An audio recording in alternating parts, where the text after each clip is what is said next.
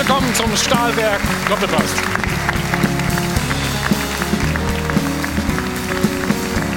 So, fünfter Spieltag in der Fußball-Bundesliga. Wir schauen gleich mal auf die Tabelle. Das hat es doch ewig nicht gegeben. Oder? Nicht die Bayern, nicht der BVB. Der SC Freiburg ist im Moment Tabellenführer. Gestern der vierte Sieg bei Bayer Leverkusen. Überragend eingekauft und äh, eigentlich wollen sie da gar nicht bleiben, aber ich denke, die Tabelle kann man sich heute im Breisgau doch einfach mal einrahmen. Bärenstark gestern auch dieser Mann im Abendspiel, unser Weltmeister Mario Götze.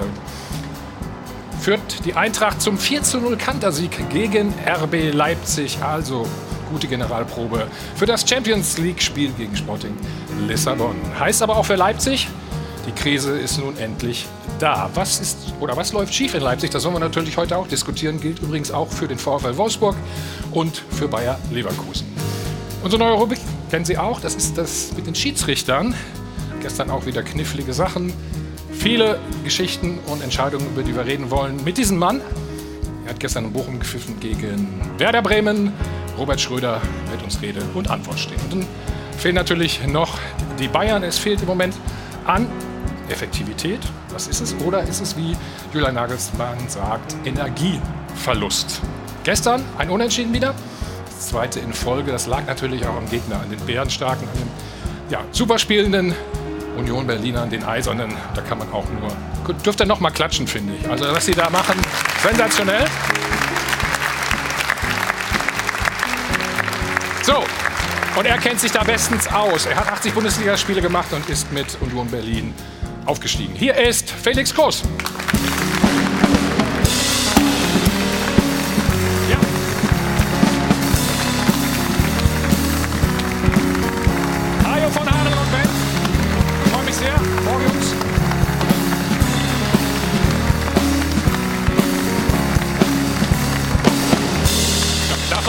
machen ja, ne? Ja? Bist du aus Berlin gekommen heute? Ja, sehr früh, sehr früh. Ich bin äh, früh aufgestanden, aber freue mich. Es lohnt sich, glaube ich. Ja. Was sagst du, Union? Diese also, Entwicklung ist doch Wahnsinn, ne? Die letzten ja, Jahre. irgendwie ist man gar nicht mehr überrascht, wenn sie auch 1-1 gegen Bayern spielen. Ähm, fast schon mit dem Sieg gerechnet. aber nein, das ist Wahnsinn. Es ist wie ein Märchen, äh, auch die Konstanz über die ganzen Jahre. Von daher ähm, ja, freut mich als ehemaliger Spieler das mit anzusehen, auch als Fan mittlerweile mhm. und äh, deswegen bin ich da sehr, sehr froh drüber. Wir sprechen natürlich ganz äh, intensiv über Union Berlin und äh, der Trainer ist zum Beispiel auch, ne? Richtig gut, sage ich mal, oder? Macht zumindest auch einen sehr, sehr guten Eindruck. Ich durfte ihn ja als Trainer haben und äh, für mich ja. ist er äh, der entscheidende Punkt, äh, dass es auch so läuft. Aber das kann ich gerne später auch noch ein bisschen ausführen, wenn du möchtest. Klar, ein paar Insider-Geschichten wollen wir immer hören. Ne? Gerne was er sonst so macht. Nein, Quatsch. An der Stelle. Also eigentlich sollte, nee, meine Gäste wollte ich vorstellen. Eigentlich sollte heute Steffen Freund ja hier sein. Steffen ist krank, liegt mit Fieber im Bett. Von hier aus also gute Besserung. Und deswegen haben wir jemand anderen aus dem Bett geholt. Er ist sofort eingesprungen. Viertelstunde Fahrt, Anreise. Manuel Baum. Danke, Manuel, dass du da bist.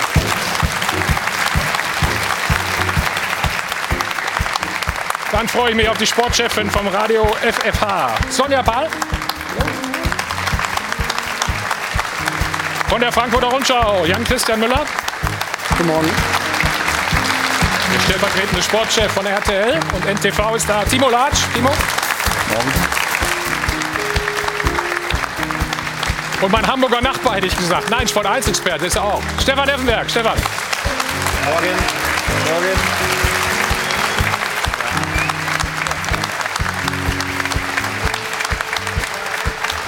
Ja, du, es, es macht sich immer bezahlt, wenn man mal ein Bier hier ausgibt. Merkst du das nicht? Ja? An der Stelle mal sagen. So, und die Frau. Ach, sie sieht nicht nur gut aus, sie ist im Dauereinsatz. Gestern noch in Hamburg das Zweitliga-Topspiel gemacht. Heute hier auf der großen Bühne in München. Jana Wosnica, herzlich willkommen.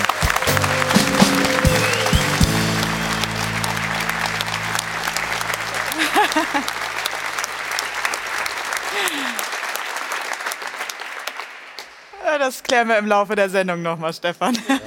Ich habe gestern in Hamburg gelernt, das heißt Moin. Also Moin an diesem Sonntagmorgen auch von mir.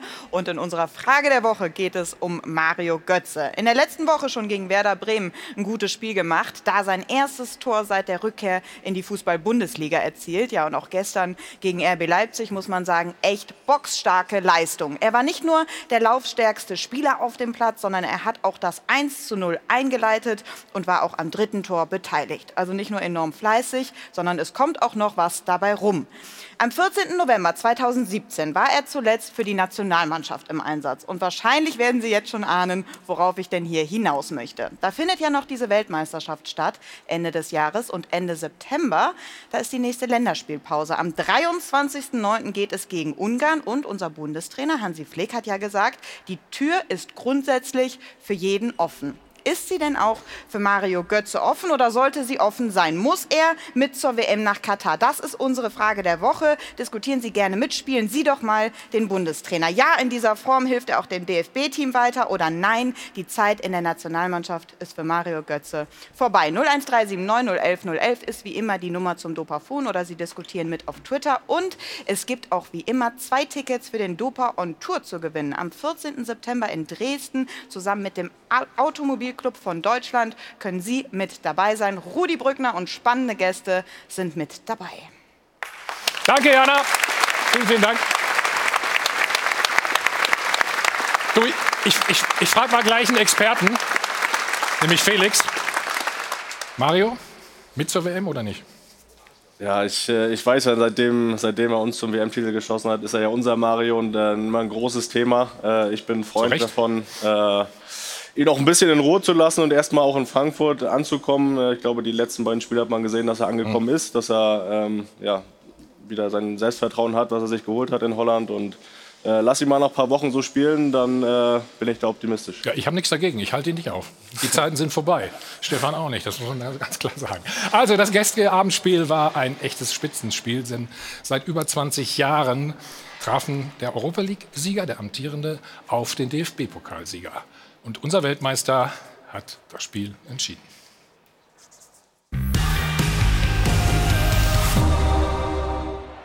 Der Weltmeister hat gut lachen. Mario Götze und Eintracht Frankfurt passen ganz offensichtlich perfekt zusammen. So frisch und frei hat der Held von Rio seit Jahren nicht mehr gespielt. Götze und die Eintracht machen sich gegenseitig besser. Letzte Woche Götzes erster Bundesligatreffer für die Eintracht gegen Bremen. Jetzt zwei blitzsaubere Vorlagen gegen Leipzig. Mit Götze und dank Götze entscheidet Frankfurt das Duell der Pokalgewinner deutlich für sich. Und auch das Duell der Trainer endet Glasner klar. Und Mario Götze bringt sich, ob er will oder nicht, wieder beim Bundestrainer ins Gespräch. So oder so, Wenige Tage vor dem ersten Champions League-Auftritt der Frankfurter fragen wir, steht die Eintracht mit Götze vor den nächsten internationalen Festspielen?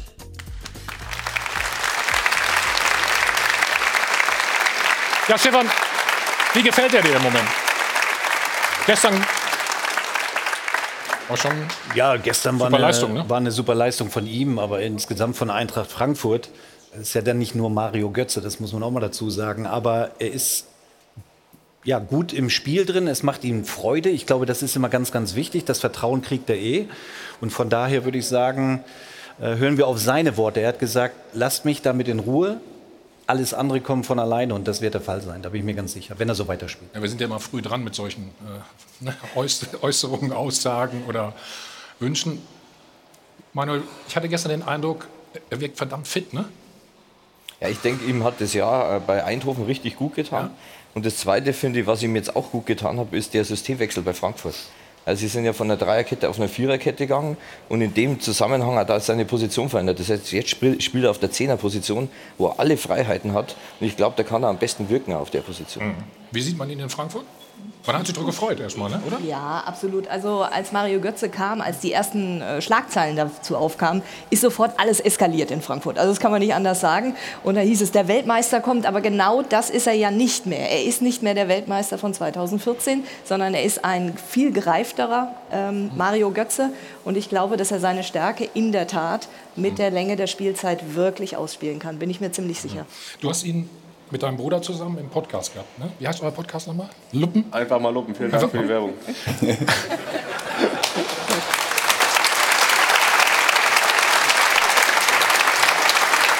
Wir hatten doch eben vereinbart, dass, äh, dass du nicht sagen sollst, dass es abgesprochen ist. Nein, ähm, er hat ja diese Bürde lange Zeit ne? Die, von dieser Weltmeisterschaft, von diesem Tor.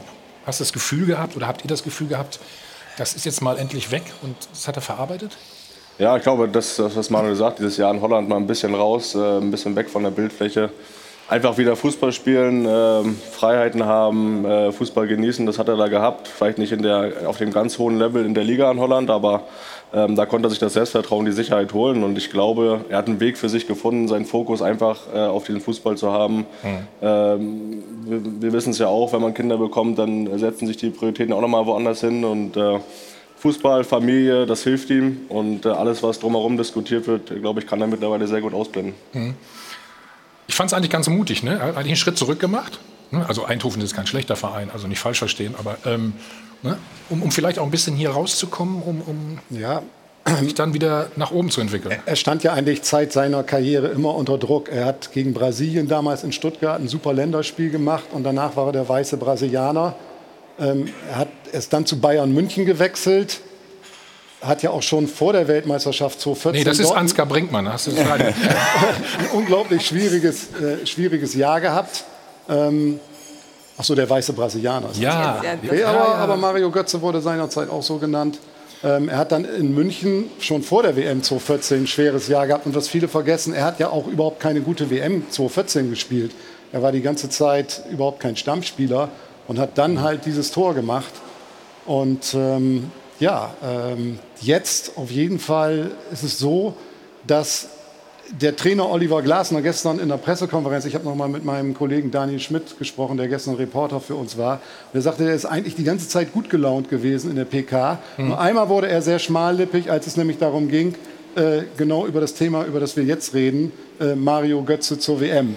Weil genau das natürlich jetzt nicht wieder passieren soll, dass wieder Mario Götze so mit Erwartungen vollgestopft sind, wird, die er dann vielleicht nicht erfüllen kann. Ja, aber Timo, das war ja dann auch mutig von ihm, in die Bundesliga wieder zurückzugehen eigentlich.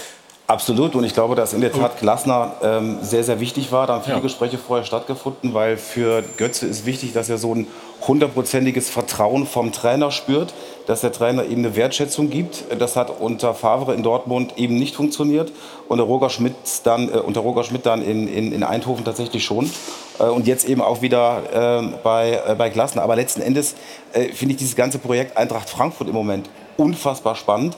Wir haben ja letztes Jahr diese Europareise mit Ihnen äh, machen können und ich hatte mir so ein bisschen Sorgen gemacht, ehrlicherweise. Dieses 1 zu 6 gegen die Bayern am Anfang der Saison, dann diese beiden Unentschieden. Kostic weg, äh, Sie haben weitere wichtige Spieler verloren. Dann stand ja auch letzten Endes Kevin Trapp so ein bisschen auf der Kippe, äh, Kamada etc. Und jetzt haben sie sich so freigespielt. Spätestens, glaube ich, mit diesem Sieg äh, gegen Bremen und gestern gegen Leipzig. Und wer weiß, die Frankfurter sind in der Form und mit diesem Mario Götze mhm. ein Champions League-Kandidat. Mhm. Gehen wir zurück zu Mario Götze. Ist, nicht, ist es nicht ein Kompliment für ihn, wenn man jetzt schon darüber wieder diskutiert? Müsste dich, oder du, dich als Spieler hätte ich das noch nicht angespornt oder noch mehr motiviert? Ich glaube, Mario hat genug Komplimente in seiner Karriere bekommen. ähm, das, darauf das reicht jetzt, oder was? Ich, ja, weil, weil er auch weiß, mit jedem Kompliment kommt dieses Thema wieder näher und wird dieses Thema größer. Nationalmannschaft, äh, ich glaube auch gar nicht, dass er so großartig daran denkt. Er will von Woche für Woche jetzt Fußball spielen, will seinen Spaß haben, will Champions League spielen, kann er auch. Und ähm, wir wissen ja auch, äh, wenn er jetzt zwei, drei schlechte Spiele macht, dass es dieses Thema auch ganz schnell wieder beerdigt wird. Von daher, ähm, ich bin Freund. Aber das ist ja normal, Felix, oder? Das ist ja normal. Die Leistung muss natürlich schon stimmen, da sind wir uns ja einig. Also Heutzutage geht es vielleicht manchmal ein bisschen schneller, ne? deswegen diskutieren wir ja auch schon darüber. Aber Total, aber deswegen sage ich ja, ähm, deswegen braucht er da keine Komplimente, um ihn zu motivieren. Genauso wird er auch damit wieder umgehen können, wenn es jetzt ein, zwei schlechte Spiele gibt und mhm. er kritisiert wird. Von daher, ich glaube, der Junge hat jetzt einen Fokus einfach auf, auf seine Aufgabe und äh, da sollte man ihn machen lassen, weil dann profitieren wir als Deutschland auch davon. Mhm. Aber es ist auch so, das muss man auch klar sagen, das hat äh, Christopher Lenz gestern Abend nach dem Spiel so schön in der Mixdown gesagt, die Mannschaft ist auch die, die von ihm sehr äh, partizipiert. Also er sagt ganz klar, der Mario gibt uns viel Sicherheit und Ruhe. Also sprich, ähm, dadurch, dass wir wissen, dass er da ist, trauen wir uns auch Sachen zu machen, weil wir wissen, im schlimmsten Fall, wenn Stress auftaucht, greift Mario ein mit seiner, der dreht sich dann mal nach außen, selbst wenn er unter Druck ist und das können, das, das hilft uns als Mannschaft quasi auch diese Form zu finden. Das, was du gerade angedeutet hast, Frankfurt ist auf einem guten Entwicklungsweg, definitiv, aber durch Mario Götze mhm. auch und auch ähm, durch Kamada, Daichi Kamada, der da auch eine Rolle spielt, die beide ja. sehr überraschende Elemente in ihrem Spiel nur, drin haben und dann entsprechend der Mannschaft den Impuls geben Nur können, ob er dann halt ja auch der Nationalmannschaft dann wirklich helfen kann. Das, das ist, ist dann ja nächste. noch die Frage, genau, weil in der Nationalmannschaft sind ja auf den Positionen nun auch einige Spieler. Also ähm, genau, es müsste einer ja weichen. Leroy Sané möchte gerne die Zehnerposition spielen, macht das auch ganz, ganz gut bei, bei Bayern München, wenn er mhm. dort spielt. Äh, Thomas Müller ist dort gut aufgehoben, vielleicht auch Kai Havertz. Also man muss sich das dann ja schon noch mal angucken. Er hat jetzt zwei Spiele gegen Werder Bremen, die sind aufgestiegen und gestern eine desolate Leipziger Mannschaft. Ja. Er war auch dabei, als sie gegen die Bayern verloren haben. Mhm. Also ich würde das jetzt noch mal ein bisschen. Da war das System aber noch ein anderes. Ja, okay. und da war die Defensivleistung der Eintracht auch noch nicht so gesetzt, aber wie sie jetzt langsam ist aber es ist halt ein anderes Niveau dann nochmal genau, internationales. Also aber für Hansi Flick ist das doch sensationell. Also Marco Reus ist im Moment in einer super Form, Mario Götz ist in der klasse Form, über die Bayern-Offensive brauchen wir gar nicht zu sprechen. Also der hat mhm. richtig viele Optionen. Äh, und vielleicht ist Götze auch tatsächlich jemand, der, der auch insgesamt für die Nationalmannschaft ein toller Typ wäre, wenn da einer mit dabei ist, der mal eben vor, weiß nicht, acht Jahren das Aber muss man geschossen hat. Das ist schon, schon glaube ich, gut. Muss man ihn nicht dann jetzt nominieren? Ist ja nur noch ein Länderspielwochenende. Er kennt alle Abläufe in der Nationalmannschaft, er kennt seine Position. Er hat ja gestern ja auch gesagt, er ist im ständigen Austausch mit Hansi Flick.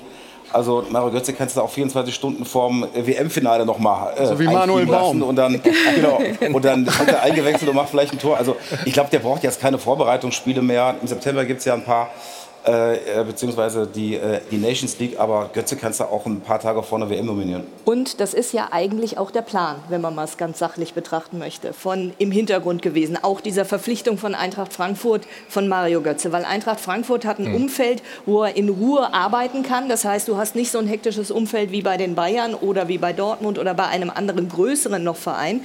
Bei Eintracht Frankfurt kann er in Ruhe sich wieder ranwanzen und ich glaube, das war von vornherein und das ist mit Sicherheit, sage ich aus so abgesprochen, dass sie versuchen wollen, ihm zu helfen, in die Nationalmannschaft wiederzukommen und dass er bei der WM spielen kann. Ja klar, wenn er natürlich so spielt, hilft er auch der Mannschaft. Ja, aber, aber den also hektisches Umfeld, der Druck bei Dortmund oder bei Bayern München ist ein ganz anderer. Richtig. Wir dürfen nicht vergessen, dass Mario Götze zu dem Zeitpunkt sehr wohl sehr jung war. So, mhm. Welches Alter hat er mhm. jetzt? Jetzt ist er 30, ist erfahren. Genau. Der kann ja mit so einer Situation mittlerweile ganz anders umgehen. Ja.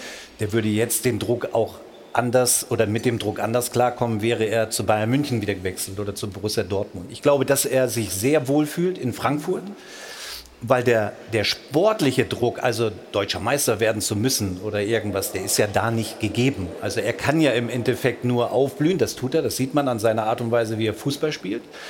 Äh, und im Endeffekt, das ganz Entscheidende ist doch bei, bei Götze das Alter mit 30. Also wenn mhm. jetzt in die PK kommt und er wird konfrontiert mit irgendwelchen Fragen von Journalisten und so, ja, Nationalmannschaft, das wird er jetzt anders äh, wegstecken und verkaufen und Antworten geben als vor acht oder zehn Jahren noch. Das ist doch auch klar. Okay, wir gucken gleich ins Spiel natürlich noch rein. Vor Jana, äh, dein iPad macht gleich nicht mehr mit, ne? Da kommen so viele Nachrichten rein. Großes Thema, Mario Götze. Aber ich versuche es zumindest mal. Ja, Mario Götze auf jeden Fall großes Thema auf Twitter. Er wird natürlich abgefeiert und vor allem ganz süß von den eigenen Fans der Frankfurter Eintracht. Die können ihr Glück noch gar nicht so wirklich fassen, dass er jetzt eben Spieler bei der Eintracht ist. Also Mario Götze bei uns spielen zu sehen, ist für mich einfach immer noch wie ein Traum. Und Götze ist genau der Spieler, um die ich andere Vereine immer beneidet habe. Voller Einsatz, gepaart mit Zauberfüßchen. Ich liebe einfach alles daran, dass er für die Eintracht spielt. Auch Fans anderer Vereine freuen sich, dass er einfach wieder zurück ist in der Fußball-Bundesliga, denn es macht Spaß, ihn spielen zu sehen. Und Eva sagt, ich will die Ballannahme von Götze einfach heiraten. Auch nicht schlecht. Malte Dürr sagt, richtig Bock auf die bald anstehende Debatte, ob Hummels und Götze mit zur WM nach Katar sollen. Hm, ja, schuldig im Sinne der Anklage an der Stelle, aber Sport 1 tut ja, was, was wir können. Ne? Versuchen es auf jeden Fall, genau. So, dann schauen wir mal aufs erste Tor gestern für die Eintracht. Ähm, Manuel, vielleicht mal deine Analyse dazu. Ja, was man bei Sie haben natürlich sehr viel Platz, das darf man auch schon mal sagen. Ja, also, das, das weiß war nicht, was Leipzig da macht. so. Ja, Genau, das das haben die. Leipziger selber nach dem Spiel moniert, dass die in keinen Zweikampf reingehen. Man sieht das ja auch. Aber gerade der Ball entgegengesetzt der Schiebebewegung auf Moani und der köpft dann in die Mitte rein. Also äh, schon wirklich ein Zauberfüßchen von Götze. Und man merkt ja immer, er versteht einfach das Spiel. Er weiß genau, was jetzt die Abwehr macht. Er weiß genau, wo die Mitspieler hinlaufen. Ja, und der spielt einfach das Ganze intuitiv. Und ich glaube, deswegen braucht er nie große Anlaufzeit für eine Nationalmannschaft, weil der aus dem Bauch raus eigentlich alles richtig macht. Stefan, wir haben die Szene natürlich nochmal. Du hast gesagt, vor allen Dingen, also der Ball von Mario war gut. Na, die Frage die- ist, wie willst du das analysieren? Gehen wir das, sehen wir das Positive, wie die Frankfurter das gemacht haben, oder sehen wir das andere, nämlich der Leipziger, die überhaupt nichts gemacht haben, den Ball zu erobern, überhaupt keinen Druck auszuüben? Aber das war, war, war Das das sind so ja- einfach? Nein, der Chipball, den, den setzt er schon punktgenau. Dieser Querkopfball äh, ist natürlich auch genial gemacht, überhaupt keine Frage, war auch gewollt. Ja. Mir würde eher Sorgen machen, wie die Leipziger überhaupt äh, gespielt haben, nämlich total passiv, überhaupt keine Zweikämpfe angenommen. Ah, da kommen wir auch noch zu. Du. Klar. Aber was willst du jetzt hören, das Positive oder Negative? Positive. Super Tor. Super Tor. Super Tor. Es hat Laune gemacht. gucken wir, ob das auch ein super Tor war, hätte ich beinahe gesagt. Das ist 3 zu 0.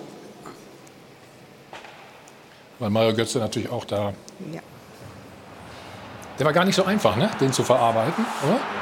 Ja, aber er war darauf vorbereitet. Ich glaube, das war schon eine Variante. Ähm, wenn du darauf vorbereitet bist und dann diese Technik hast, dann ist es irgendwie doch einfach. Für mich wäre es schwer gewesen, für ihn glaube ich nicht. äh, auch der Abschluss technisch sauber mit dem Dropkick, schwacher Fuß, wenn er einen schwachen hat. Und ja, den machen dann auch nicht, äh, oder den nehmen dann nicht viele so an, äh, setzen das um. Den hätte ich dann gemacht, ja. Den, den nachher, okay. Den hätte ich dann auch gemacht. Hättest du da auch gestanden? Das ist eine andere Frage. Ich habe auf die Ecken geschossen. Vielleicht im Abseits. Vielleicht schon im Abseits. Oh, schwieriges Thema. Schwieriges. Thema. Schwieriges Thema. Aber da, das ist das Positive, völlig richtig. Wir können aber auch wieder das Negative sehen. Warum decken die Leipziger den Rückraum nicht bei einer Ja. Standardsituation beim Eckball? Verstehe Zumal. Götze bei allen Ecken da stand. Also da hätte man schon drauf kommen können. Ja, also, aber er sehen wir ihn, es nochmal. Stefan, genau. Ja. Nein, er nimmt ihn super an, er schießt ihn total sauber, alles gut. Aber der Rückraum muss natürlich abgedeckt werden. Und das sind so einfache Dinge im, im Fußball, die Leipzig als Topmannschaft äh, nicht passieren darf. Die Sau. Ja, du warst im, im Stadion warst du auch einiger. Ich war ja, habe ja gestern Abend im Ja. Stadion gesessen, warst du einigermaßen überrascht, dass Leipzig quasi sich so den Schneid hat abkaufen lassen. Also wir haben immer darauf gewartet, dass da ein bisschen Gegenwehr kommt, aber die Frankfurter konnten schalten und walten und haben natürlich sich dadurch auch extrem viel Selbstbewusstsein einmal mehr geholt. Du hast jetzt so eine Top-Mannschaft wie Leipzig einfach mal 4 zu 0 weggeschossen. Das ist schon mal eine Hausnummer, wo du nächste Woche Champions League spielst. Bemerkenswerte ist halt nur, dass Eintracht Frankfurt dieses eine Europa League-Finale gewonnen hat und dadurch nur in der Champions League ist. Ja, Wären die da nicht drin gewesen, wäre ja auch Mario Götze keinesfalls nach Frankfurt. Das war wirklich diese eine Ja? Szene noch. Sie, Naja, Götze wäre ja nicht nach Frankfurt Nein. zum Tabellenelften der Bundesliga gekommen, die dann irgendwo in einer eine normale Bundesliga-Saison gespielt hätten. Also wahrscheinlich wäre auch Kevin Trapp nicht mehr bei Eintracht Genau. Frankfurt. Wahrscheinlich wäre Kamada nicht mehr dort. Debril So und, wom und womöglich noch Verteidiger Dika. Also diese, diese eine Torwartaktion von Trapp im Finale gegen die Glasgow Rangers, dann das Elfmeterschießen, hat Eintracht Frankfurt völlig neue Perspektiven eröffnet. Aber nicht, nur wegen, aber nicht nur wegen des Tors, wegen des Sieges, sondern schlicht und ergreifend auch der Tatsache geschuldet, dass Eintracht Frankfurt dadurch ein paar Euro mehr in der Kasse hat durch den Sieg und es sich leisten kann, äh, Leistungsträger auch zu behalten. Ja, Wie zum Eintracht Beispiel, Frankfurt hat 67 Millionen Euro Verlust gemacht in den letzten beiden Jahren ähm, und hat jetzt durch die Champions League, ich würde mal sagen, roundabout 50 Millionen kommen da rein und da kann man natürlich Normal. völlig anders wirtschaften, als wenn man jetzt als normaler Tabellenelfter in die Saison gegangen wäre.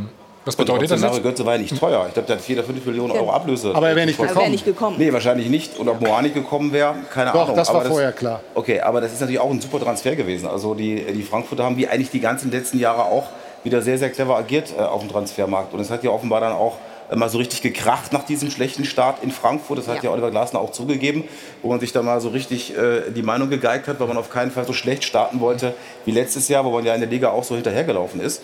So, und jetzt hat man, glaube ich, wirklich, du hast gesagt, wegen diesem einen Spiel, wegen dieser Champions League-Qualifikation, eine historische Chance, ja. tatsächlich immer so in diese, äh, ja, wir haben Bayern, Dortmund, äh, Leipzig, Leverkusen, da vielleicht ein bisschen reinzustoßen und in der Liga äh, sich in der Champions League vielleicht sogar also über die Liga für die Champions League zu qualifizieren. Zementierung, die Zementierung könnte aufgebrochen werden. Übrigens, ja. herzlichen Glückwunsch, Heribert Bruchhagen genau. hat heute Geburtstag. Oh ja, Richtig, stimmt. genau. Hast du recht an der Stelle. Ähm,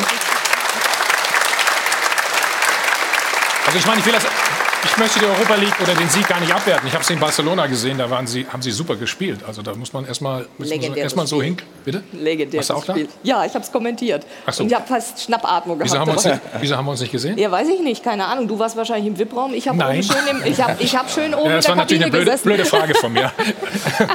also nächste Woche natürlich, dann haben wir fünf Mannschaften übrigens äh, dieses Jahr oder die Saison in der Champions League. Dann wieder Fan-Talk natürlich am Dienstag und Frankfurt muss am Mittwoch an.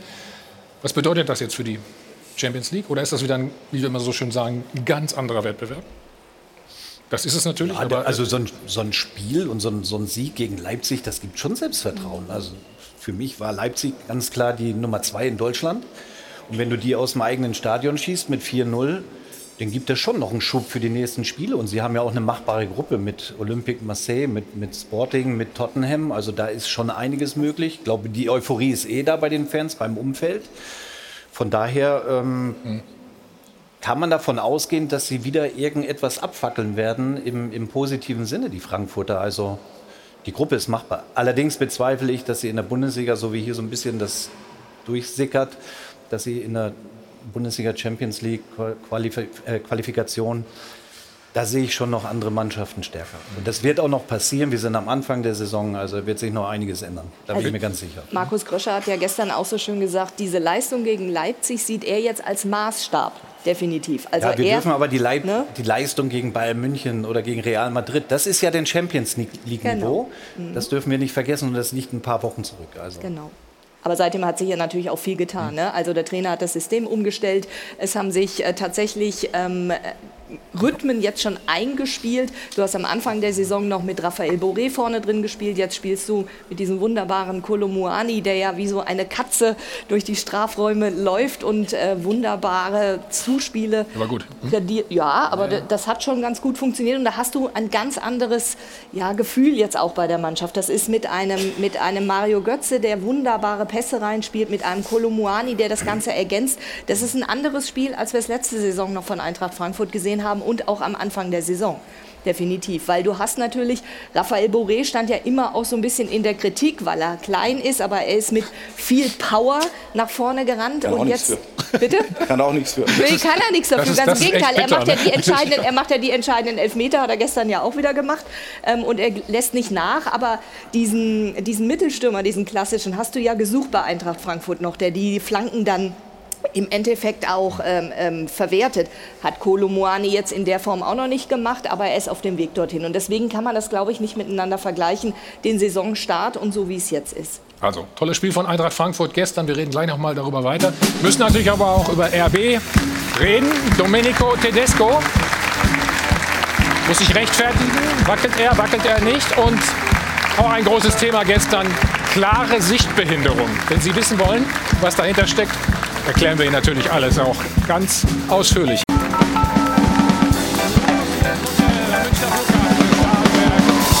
Doppelpass. Wir sind immer noch beim Abendspiel. Also Eintracht Frankfurt schlägt RB Leipzig mit 4 zu 0. Wir haben das 3 zu 0 eben schon gezeigt, aber da gab es eine Menge Diskussionen. Deswegen schauen wir noch mal ganz genau hin. Also die Ecke und die Annahme von Mario Götze haben wir schon gelobt. So, Manuel. Und dann gab es Abseits oder klare Sichtbehinderungen? Was ist deine Meinung? Kein Abseits. Bitte? Ähm, das ist kein Abseits. Ich finde ein absolut reguläres Tor. Ich finde, man muss da unterscheiden. Und zwar, wenn der Götze in dem Fall schießt und der Ball bis er am Tor vorbei ist. Und wenn in dieser Flugbahn ein Spieler dazwischen steht, zwischen Ball und dem Torhüter, dann wäre es aus meiner Sicht eine Sichtbehinderung und dann hätte es nicht zählen dürfen. Und man hätte es auch nicht zählen dürfen, wenn jetzt der Spieler von Frankfurt da wirklich nur einen Fuß rausstreckt. Also ich war selber im Tor und habe ein relativ gutes Gefühl für so Situationen. Und weil, mich weil du auch Torwart hast, oder? Bitte, weil ich, weil ich ein Torwart war, genau. Ja. Ähm, und ähm, ja, also ich finde, die Diskussion ist gar nicht so schwierig äh, und ist für mich relativ klar. Also hier muss das Tor aus meiner Sicht zählen, weil der Torwart ähm, nicht behindert wird mhm. und seine Sicht die ganze Zeit auf dem Ball möglich ist. Okay, dann hören wir jetzt erstmal Dr. Felix Brüch, der hat sich natürlich auch dazu geäußert nach der Partie. Bei Abseits- und Sichtbehinderung ähm, verlangt die Regel, dass man klar die Sicht behindert. Das Wort ist explizit in der Regel aufgenommen. Und äh, das war heute nicht der Fall, äh, weil der Peter den Ball eigentlich die ganze Zeit gesehen hat. Der Ball ging vor dem Spieler er vorbei und hat auch super reagiert, hat den Ball ja auch gehalten. Das ist ja auch ein Indiz, dass er den Ball gesehen hat. Ähm, anders als damals in, in Freiburg gegen äh, Dortmund am Freitagabend, als ähm, der Ball hinter dem Spieler vorbeiging und damit ja auch dann zu einem gewissen Zeitpunkt der Ball wirklich ähm, klar ähm, in der Sicht blockiert war. Heute eben nicht und deswegen haben wir das nach ähm, Absprache mit dem Assistenten und auch mit dem Videoschiedsrichter, der das ähm, sauber geprüft hat, ähm, als reguläres Tor gelten lassen.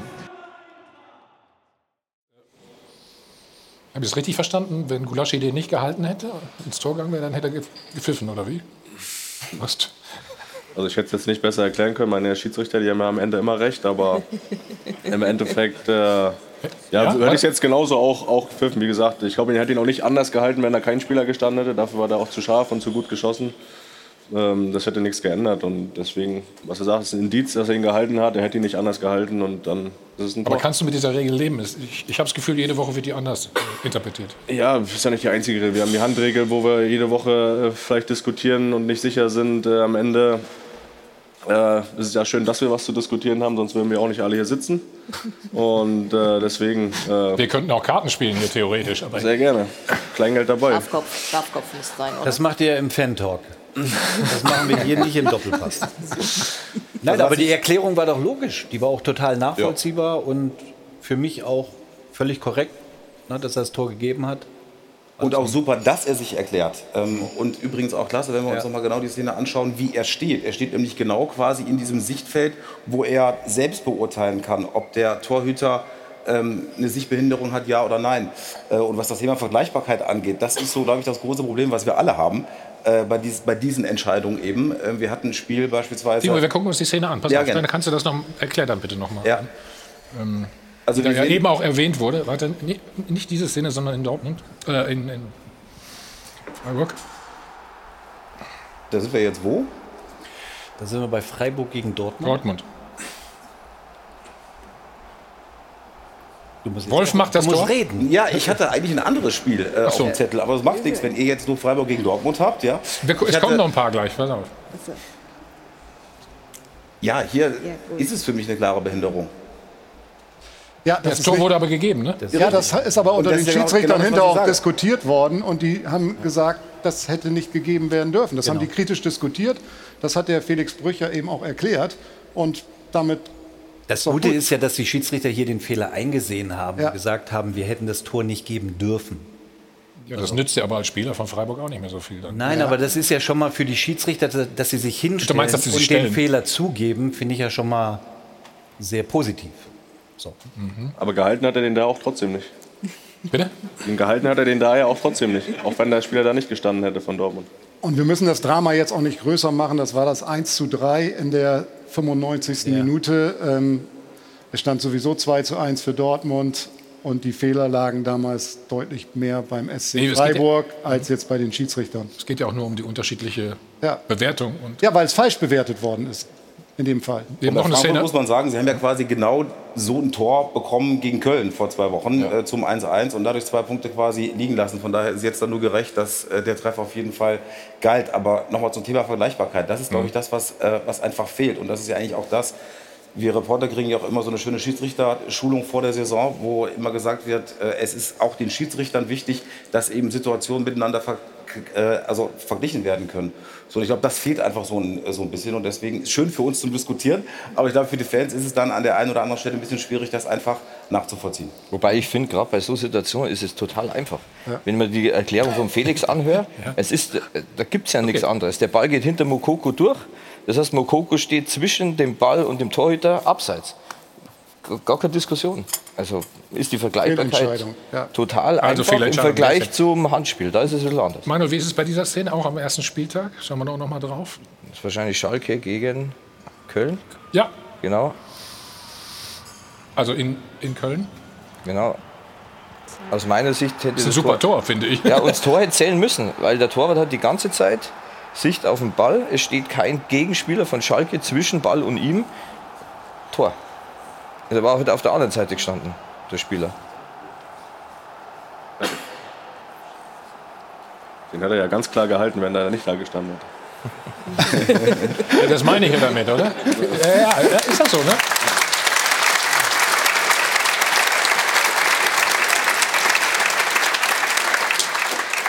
Stefan?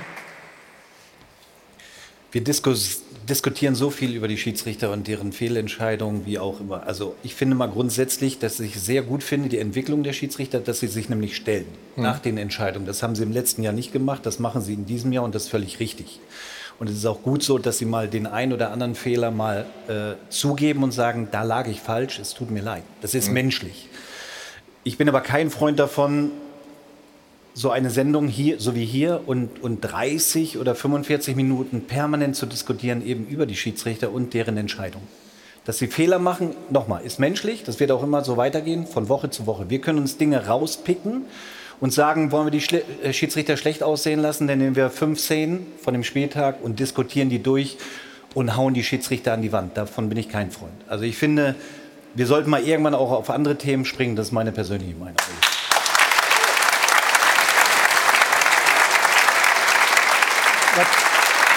Thomas, ich, ich gebe Stefan da völlig recht. Ich finde wirklich, dass wir ja. inzwischen zu einer Diskussion gekommen sind, dass es hier wie so ein Fernsehtribunal manchmal ja. ist. Geht nicht. Und ähm, ehrlich gesagt, so sollten wir mit den hm. Schiedsrichtern nicht umgehen. Mhm. Ähm, es, das Fußballspiel ist halt auch derart komplex, dass es halt so viele Graubereiche gibt. Da können wir hier in einer Runde sitzen und die Szenen unterschiedlich bewerten. Wir sind keine Roboter und das sind die Schiedsrichter auch nicht. Die bewerten halt manche Szenen dann unterschiedlich. Das sollten wir auch akzeptieren, genauso wie Fußballprofis unterschiedlich mit dem Ball umgehen. Der eine kann sich halt schneller drehen, der andere kann länger super lange Pässe spielen, der andere ist besser im Zweikampf. So sind das auch unterschiedliche Menschen und ich wehre mich echt dagegen, dass die Schiedsrichter hier Woche für Woche. Aber wir sind Stellvertreter der Fans, das darfst du auch nicht. Deswegen sitzen ja. wir hier. Ne? Also ja, und ich glaube ja auch, ich finde auch die Fans nicht gegen die Schiedsrichter, geht, sondern Kultur. insgesamt gegen den Videobeweis. Wenn du, wir haben eben dieses Spiel gehabt, Köln gegen Schalke, da war ich im Stadion. Da hast du vier, fünf knifflige Situationen. Nach jedem Tor Zwischendurch gab es rote Karten etc. Und dann bist du als Fan im Stadion, du bist emotional, du freust dich über ein Tor. So, und dann steht irgendwo an der Stadion Anzeige, Videobeweis. Dann dauert es zwei, drei Minuten. Du hast, wenn du im Stadion bist, auch nirgendwo eine Möglichkeit nachzuschauen und das nachzuvollziehen, was der Schiedsrichter entscheidet. Aber das ist eher das Problem und nicht die Tatsache, dass die Schiedsrichter es eben auch schwer haben. Aber ich finde insgesamt zu viel Videobeweis zu viel Überprüfung und du hast ja manchmal den, den Eindruck, es wird quasi danach gesucht wo könnte denn eine Situation sein, die dazu führt, dieses Tor nicht zu geben?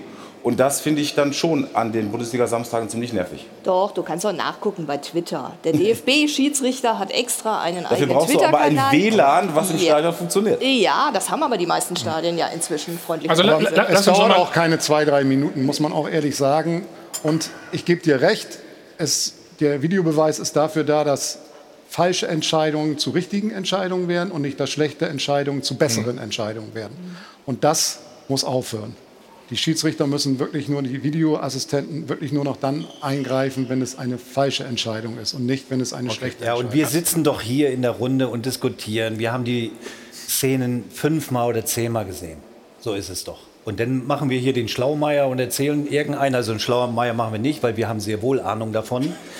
Aber es kann ja nicht sein, dass wir das Woche für Woche über ja, 30 aber, oder 45 Minuten diskutieren. Ja, bin ich kein Freund von, muss ich ganz ehrlich sagen. Weil die tun ihr Bestes. Du willst nicht in der schwarzen Klamotte da unten stehen vor 50, 60, 70.000 irgendwelche Entscheidungen treffen, die du natürlich in der Aber deswegen haben wir die Rubrik, Stefan, um mit den Schiedsrichtern zu sprechen. Und das ist ja gut. Aber bevor wir in also diese Kategorie reingehen, diskutieren wir ja schon seit 30 Minuten über den Schiedsrichter. Ja, das kann nicht sein. Auch nur von mir was. Also ich war dieses Jahr zwei Tage in Herzogenaurach bei der Kickoff-Veranstaltung, habe den Schiedsrichter mal über die Schulter schauen dürfen, wie sie arbeiten. Und eine ganz wichtige Botschaft, die du ja auch schon gerade gesendet hast, ist, sie sind wirklich bereit und wollen sie unbedingt weiterentwickeln. Und wenn man dann so in diesen einzelnen Workshops reinschaut, wie so das mit dem Videoassistenten abläuft, dann wir von außen denken immer, das ist ganz einfach. Aber da kommen schon ein paar Sachen dazu, die, ja, die eben nicht so einfach sind. Und äh, mit Peter Sippel, der das Ganze jetzt ja anleitet und da immer wieder externe Meinung dazu holt, um sich zu verbessern, finde ich schon auch wichtig mal zu erwähnen. Äh, weil umgekehrt, wenn ich wir uns Trainer mal anschaut, also wie wir uns auf der Seitenlinie verhalten, ne, und wenn sich als Schiedsrichter so verhalten wird, ähm, also man muss da schon mal ein bisschen die Kirche im Dorf lassen. Ui. Ich habe mal was hingelegt. Ja, ja, ja, tut mir leid. Das ist, äh so, wir gehen trotzdem nochmal zurück zum Spiel. Ah, sehr gut. Ja, du wolltest über Leipzig doch auch mal sprechen, oder? Sehe ich das richtig? Wir schauen auf das 0 zu 2 aus Leipziger Sicht. Stefan? Ja, Schiedsrichter macht alles richtig, wie wir sehen. Den perfekten Laufweg ist zentral. Ist, ist auf Ballhöhe, ja? Ja, und gibt das Tor völlig zurecht. Also, mega Entscheidung von Schiedsrichter. Jetzt, dar- jetzt, darfst Nein, du, jetzt mal jetzt darfst du mal über das Negative reden. Also was wie- Leipzig gestern eben. Ja, wieder total passiv. Ja? Also sie gehen ja gar nicht äh, auf, die, auf die Gegenspieler zu, um die, sie zu ste Sie stellen die Frankfurter schon, aber sie gehen nicht aktiv in die Zweikämpfe rein. Und dann kriegst du ein unglückliches Tor. Aber Ich sag mal, grundsätzlich, du hast ja was völlig Richtiges gesagt. Das war eine desolate Leistung der Leipziger von der ersten bis zur 90. Minute. Und das war's. Und ich sag mal, die, haben, die Leipziger waren verwirrt, weil auf einmal Sebastian Rode vom Tau aufgetaucht ist. Der trifft für Frankfurt normalerweise nicht unbedingt, aber äh, da macht das halt einfach. Wupp, ist es Felix, passiert. aber Leipzig hat ja dieselbe Mannschaft im Prinzip, ne?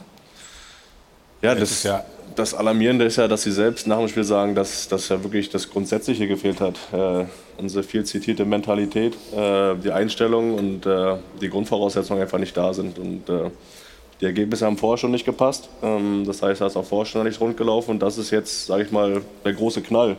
Und ich glaube, jetzt muss, muss das für sie der Wendepunkt sein, ähm, um auch zu sehen, äh, hier läuft was äh, Grundlegendes falsch. Und ja, gestern war, ja, desolat ist, glaube ich, das Wort, was man da am besten für verwenden kann. Manuel, hast du eine Idee, warum sie so viele Gegentore bekommen? Letztes Jahr waren sie sehr stark in der Defensive. Ja, man hat Und jetzt im Supercup haben sie auch schon richtig. Ja. Man muss halt als Mannschaft, finde ich, extrem aufpassen, dass man nicht nur glaubt, okay, wenn ich eine gute Taktik, eine Herangehensweise habe, dann ist das eigentlich das, ja, funktioniert alles. Ja, und nur durch irgendwie taktisch rumverschieben wirst du keine Balleroberung haben. Sondern Balleroberung habe ich entweder durch Zweikämpfe oder ich kriege es halt irgendwie durch, indem dass ich ja vorne reinkomme und mir den Ball hole. Und man sieht jetzt wirklich, dass nicht nur ein Spieler ist in der Szene, sondern das sind ja fünf, sechs Spieler, die überhaupt nicht reingehen in die Situation. Und dann, wenn ich auf die Bank schaue, zum Beispiel Schlager, den sie ja geholt haben von Wolfsburg, finde ich zu seiner Zeit, wo er bei wo Wolfsburg unter, unter Glasner top war, war das einer der besten Spieler in der Bundesliga, was der alles abgeräumt hat vor der Kette. Der hat das, glaube ich, in der 81. Minute ist er in irgendeinem Spiel eingewechselt worden und sonst nicht. Also sie hätten auch noch Personal genau an diesem Thema, finde ich, nachzulegen. Genauso vorne drin mit Timo Werner und, und Kunku äh, zwei Stürmer zu haben, wo David Raum ja bekannt für Flanken ist. Das sind jetzt Das nicht, passt aber nicht, ne, das sind oder? jetzt nicht die, die die Flanken verwerten und Silva auf der Bank dann sitzt. Also sie hätten eigentlich das Portfolio an Spielern da, auch über Spieler das ein oder andere zu steuern. Okay, das heißt, vorne fehlt einer, sagst du? Nee, aber sie könnten ja dann mal sagen, okay, Oder du sagst, Silva wäre der Mann, der. Silva nehme ich zum Beispiel vielleicht ein, wenn ich mit zwei Spitzen spielen will. Oder ich muss es halt ändern, dass ich einen Timo Werner nicht als Spitze habe, der ja immer wieder nach außen ausweicht, sondern mit Silva als Alleinige und Kunku und Timo Werner daneben. Also sie haben eigentlich alle Möglichkeiten, sich dann dementsprechend anzupassen. Nur nochmal, man muss extrem aufpassen, dass man eine Mannschaft nicht abhängig macht von dem, was du als Trainer haben willst, sondern eine Mannschaft muss im Spiel auch selber funktionieren. Wenn die immer so das Gefühl haben, die Taktik ist das alles Entscheidende und schauen immer raus, ja, gestern hat Domenico, glaube ich, zwei, dreimal umgestellt sogar noch während dem Spiel, dann wird es schwierig, auch da den, den Umkehrschwung äh, hinzukriegen. Die Frage, die Frage ist ja wirklich, gibt es viele unzufriedene Spieler im Kader, die, die eben nicht spielen? Du hast einige genannt, die auf der Bank sitzen oder ein Forsberg oder ein Leimer, der zu Bayern München wollte, nicht durfte, ein Interview gibt, auch unzufrieden, das äußert, ja, natürlich wäre ich gerne dorthin gegangen. Hm. Ich glaube, das ist schwierig. Die Frage ist, erreicht Tedesco überhaupt noch die Jungs mit dem, was er will? Was glaubst du? So wie es gestern aussah, definitiv nicht. Ist es aber nicht auch äh, tatsächlich das Gesamtkonstrukt, was unter Umständen äh, ein bisschen lähmend auf das ganze Konstrukt äh, Leipzig im Moment wirkt? Du hast die Diskussionen in der letzten Woche einmal mehr gehabt. Kommt ein Max Eberl als Sportdirektor? Ja, nein, vielleicht. Minzlaff setzt den Druckhebel ja auch extrem an, logischerweise auf äh, Domenico Tedesco. Inwieweit spielt dieses gesamte Konstrukt übergeordnet im Moment eine Rolle, dass Tedesco vielleicht auch als in seiner Trainerart, die er ja hat, gar nicht so frei frei agieren kann, wie er das ganz gerne möchte. Ja, und so richtig verstehen kannst du es nicht. Leipzig nee. hat äh, die beste Rückrunde gespielt ähm, von allen Mannschaften. Sie sind Pokalsieger geworden. Da kommst du eigentlich mit ganz viel Rückenwind in die Saison rein. Ich finde, sie haben einen super Kader. Die Offensive für mich der, der, der zweitbeste Kader nach den Bayern. So, und dann passiert eigentlich nicht so viel. Du spielst in Stuttgart richtig gut, unentschieden, okay, gegen Köln. Hm. In Unterzahl unentschieden. Und dann macht ja Minzlaff schon relativ die Dose der Pandora sehr weit auf, indem er da äh, sehr stark auch den, auch den Trainer kritisiert, wo ich schon dachte, okay, also irgendwas, irgendwas scheint da nicht so richtig ähm, zu stimmen. Und ich bin sehr gespannt, was, was passiert. Also Tedesco ist zumindest mal ein bisschen angeschossen, würde ich sagen. Ja, und letzte Woche oder vor zwei Wochen war ja Guido Schäfer hier von der Leipziger Volkszeitung, der hier wirklich gut auskennt. Der hat schon gesagt, die, die Zündschnur bei Minzlaff wäre wirklich nur noch sehr kurz. Also wenn, wenn der das sagt, dann scheint das auch zu sein. Hat das begründet? Ja, ähm, in der vergangenen Saison hat, hat, wirft Münzlaff sich wahrscheinlich vor, dass er vielleicht ein bisschen zu spät reagiert hat. Mit Jetzt, Marsch, ja. Mit Marsch, der allerdings ein ganz neuer, der war ja gerade neu gekommen. Jetzt hat natürlich ja. Tedesco eine Saison gespielt, die beste Rückrunde und Pokalsieg. Also da jetzt einen Trainer nach fünf Spielen schon rauszuschmeißen, ist eine bisschen andere Situation. Aber Marco Rose ist ja auch auf dem Markt jetzt wieder, hat einen Auflösungsvertrag unterschrieben in Dortmund baut gerade ein Haus in Leipzig. ist auch ein Thema dort. Und dann, dann also ist schon interessant, ist auch interessant in, in der Konstellation, sollte Max Eberl kommen. Danke. Was ist dann?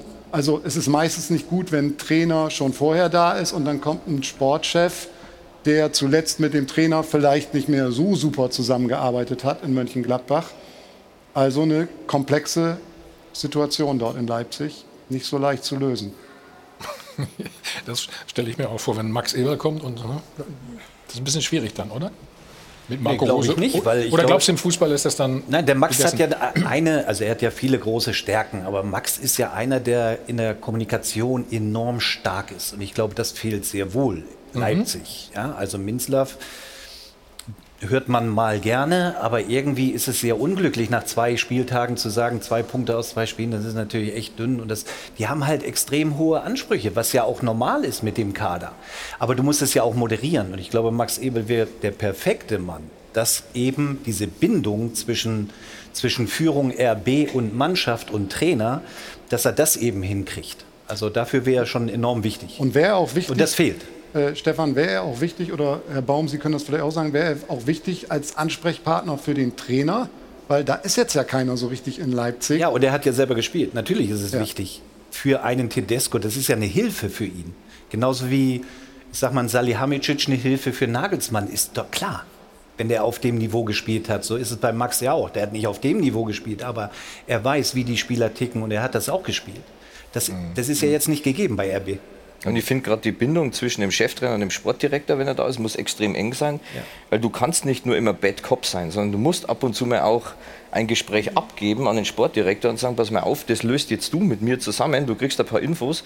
Und wenn der Sportdirektor auch noch eine hohe Fußballkompetenz hat, dann ist er auch mal wichtig, wenn ich mit Themen auf ihn zugehe, weil er halt nicht die ganze Zeit in den Prozessen mit drin ist, wie baue ich das Training auf, wie ist der Matchplan und hat vielleicht mal eine ganz andere Sicht, die extrem hilfreich ist. Siehst du das dann in Leipzig auch so? Dass ich glaube schon, dass Tedesco entlastet werden müsste im Prinzip? Oder wie würdest du es bezeichnen?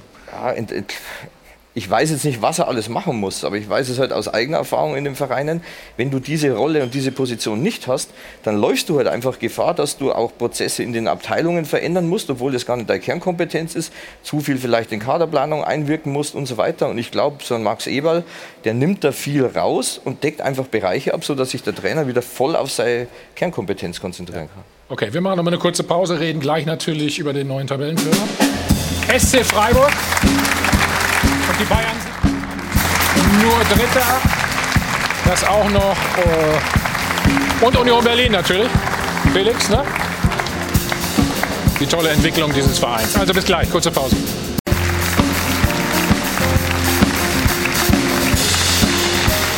Live aus dem Hilton Hotel am Münchner Flughafen, der Stahlwerk äh, Doppelpass. So, zwölf Punkte haben sie, sind Tabellenführer der SC Freiburg, Jana. Ist doch mal schön, oder? Mal was anderes. Für Freiburg auf jeden Fall. Und für alle, die sich eine spannende Bundesliga-Saison wünschen, hm, naja, zumindest am fünften Spieltag passt das. Also zwölf Punkte nach fünf Spielen, das ist Vereinsrekord. So gut sind die Freiburger noch nie in eine Bundesliga-Saison gestartet. Überhaupt ist es erst das zweite Mal, dass sie überhaupt Tabellenführer sind. Das letzte Mal war es nach Spieltag Nummer eins in der Saison 2000-2001. Das Spiel am ersten Spieltag hieß damals Union Nee, Freiburg gegen den VfB Stuttgart. So rum ist es. Und ich habe meinem Sendungsleiter versprochen, dass ich ihn jetzt die vier Torschützen des 4 zu 0 nenne, denn er fand das wirklich urkomisch. Es war Dreier zum 1 zu 0, Zeier zum 2 zu 0, Bayer zum 3 zu 0. Nur Dorn mit dem 4 zu 0 passt da nicht so ganz in die Reihe rein. Die Meisterschaft. Ja. Super lustig. Die Meisterschaft am Ende der Saison ging an den FC Bayern und Stefan Effenberg. Äh, daran konnten die Freiburger dann doch nichts ändern, aber zumindest am ersten Spieltag. Und jetzt ist es sogar nach Spieltag Nummer 5, dass man die Tabelle anführt. Und das wird auch nach diesem Spieltag so sein. Ja, und das Bild ist dann schon wirklich besonders, dass sich da in der Fußball-Bundesliga ergibt. Das sorgt natürlich auch für den einen oder anderen Kommentar im Netz. So sagt Ben zum Beispiel, Freiburg beantragt die vorzeitige Beendigung der Bundesliga-Saison. Bayern beantragt für Unentschieden trotzdem drei Punkte zu bekommen. Und Dortmund möchte noch mal von vorne anfangen. Schrittfehler finde ich überragend. Schrittfehler finde ich nicht schlecht.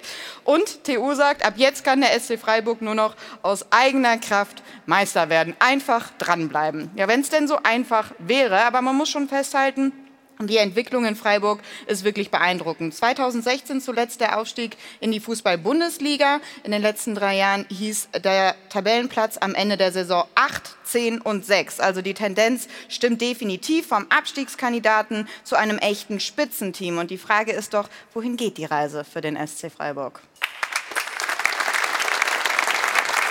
Das kann man nur den Hut vorziehen, oder? Ja, vor allem diese Konstanz. Ne? Also es gibt viele Mannschaften, die mal ein halbes Jahr richtig gut drauf sind, auch eine Saison und dann Überraschungen haben. Aber Freiburg ist wirklich jetzt über Jahre mit dieser Entwicklung ähm, vorne mit dabei und das ist, ist einfach großartig zu sehen, dass, dass gute Arbeit belohnt wird und äh, diese Konstanz, die sie da haben, zeigt für Qualität äh, in allen entscheidenden Positionen im Verein, äh, ob es dann auch die Transferpolitik ist, ob es der Trainer ist.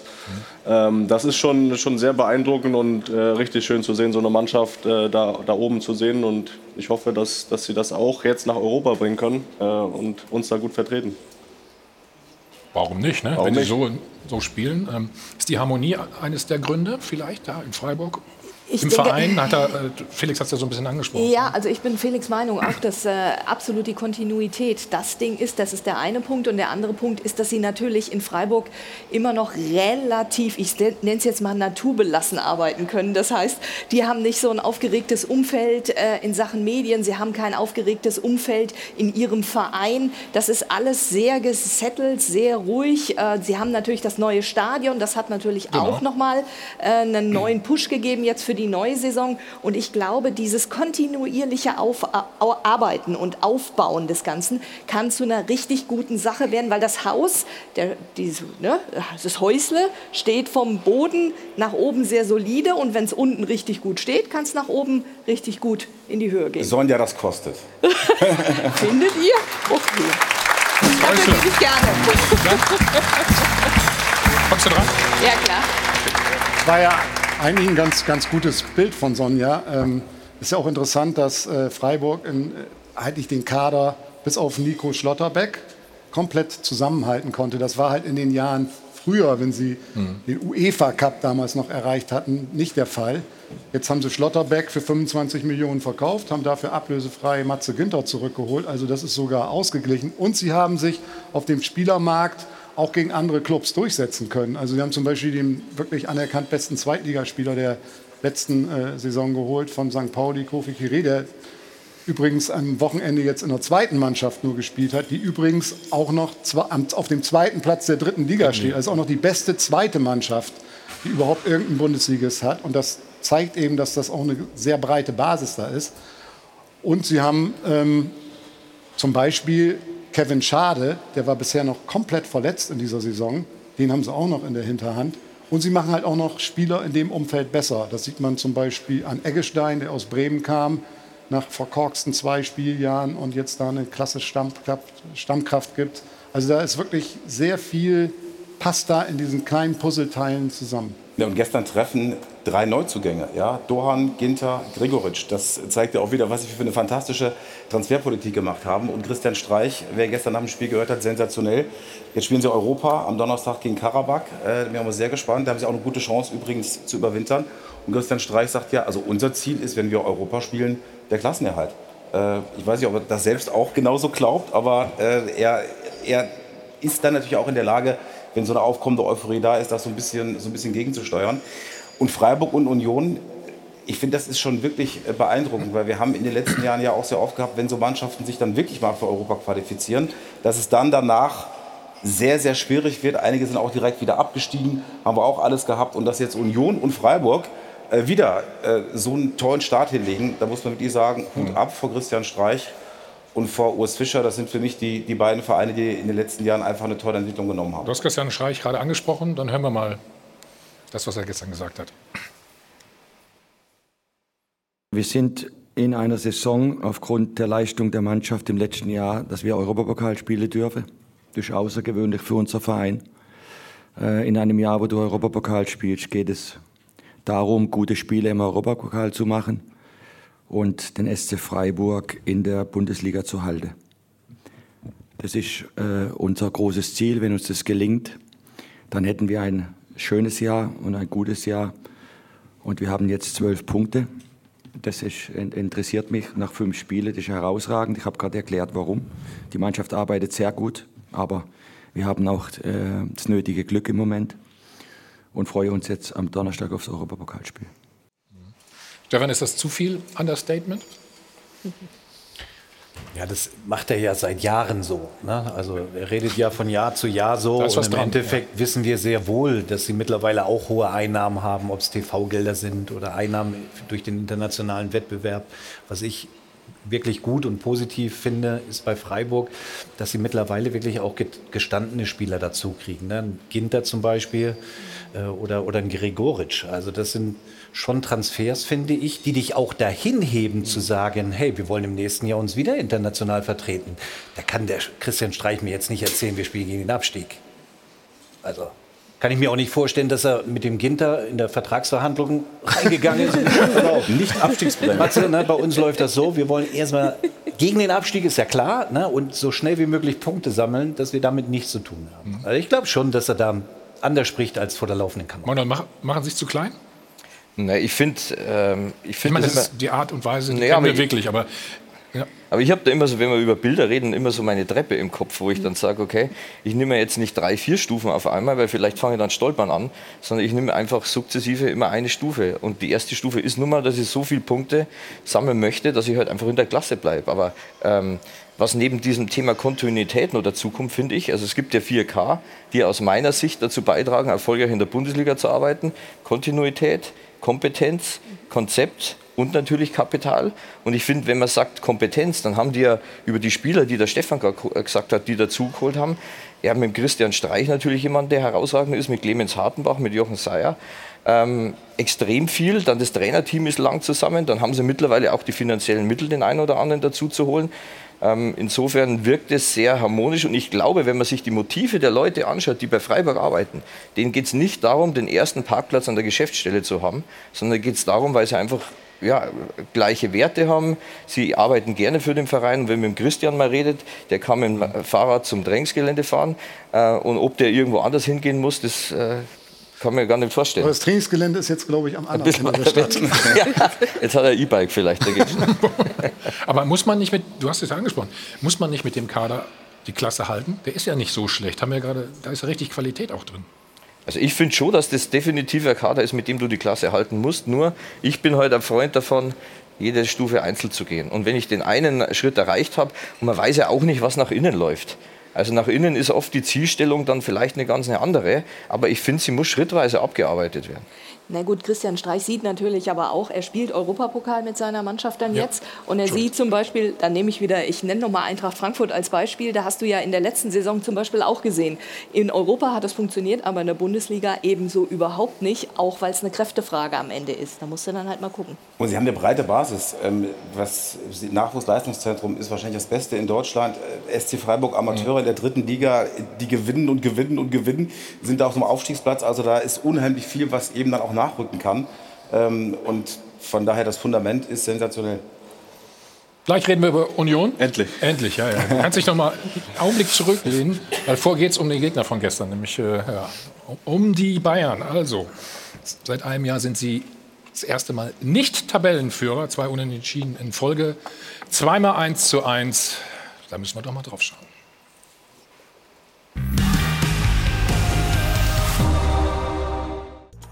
Trainer Nagelsmann nachdenklich angesichts des zweiten 1:1 in Folge.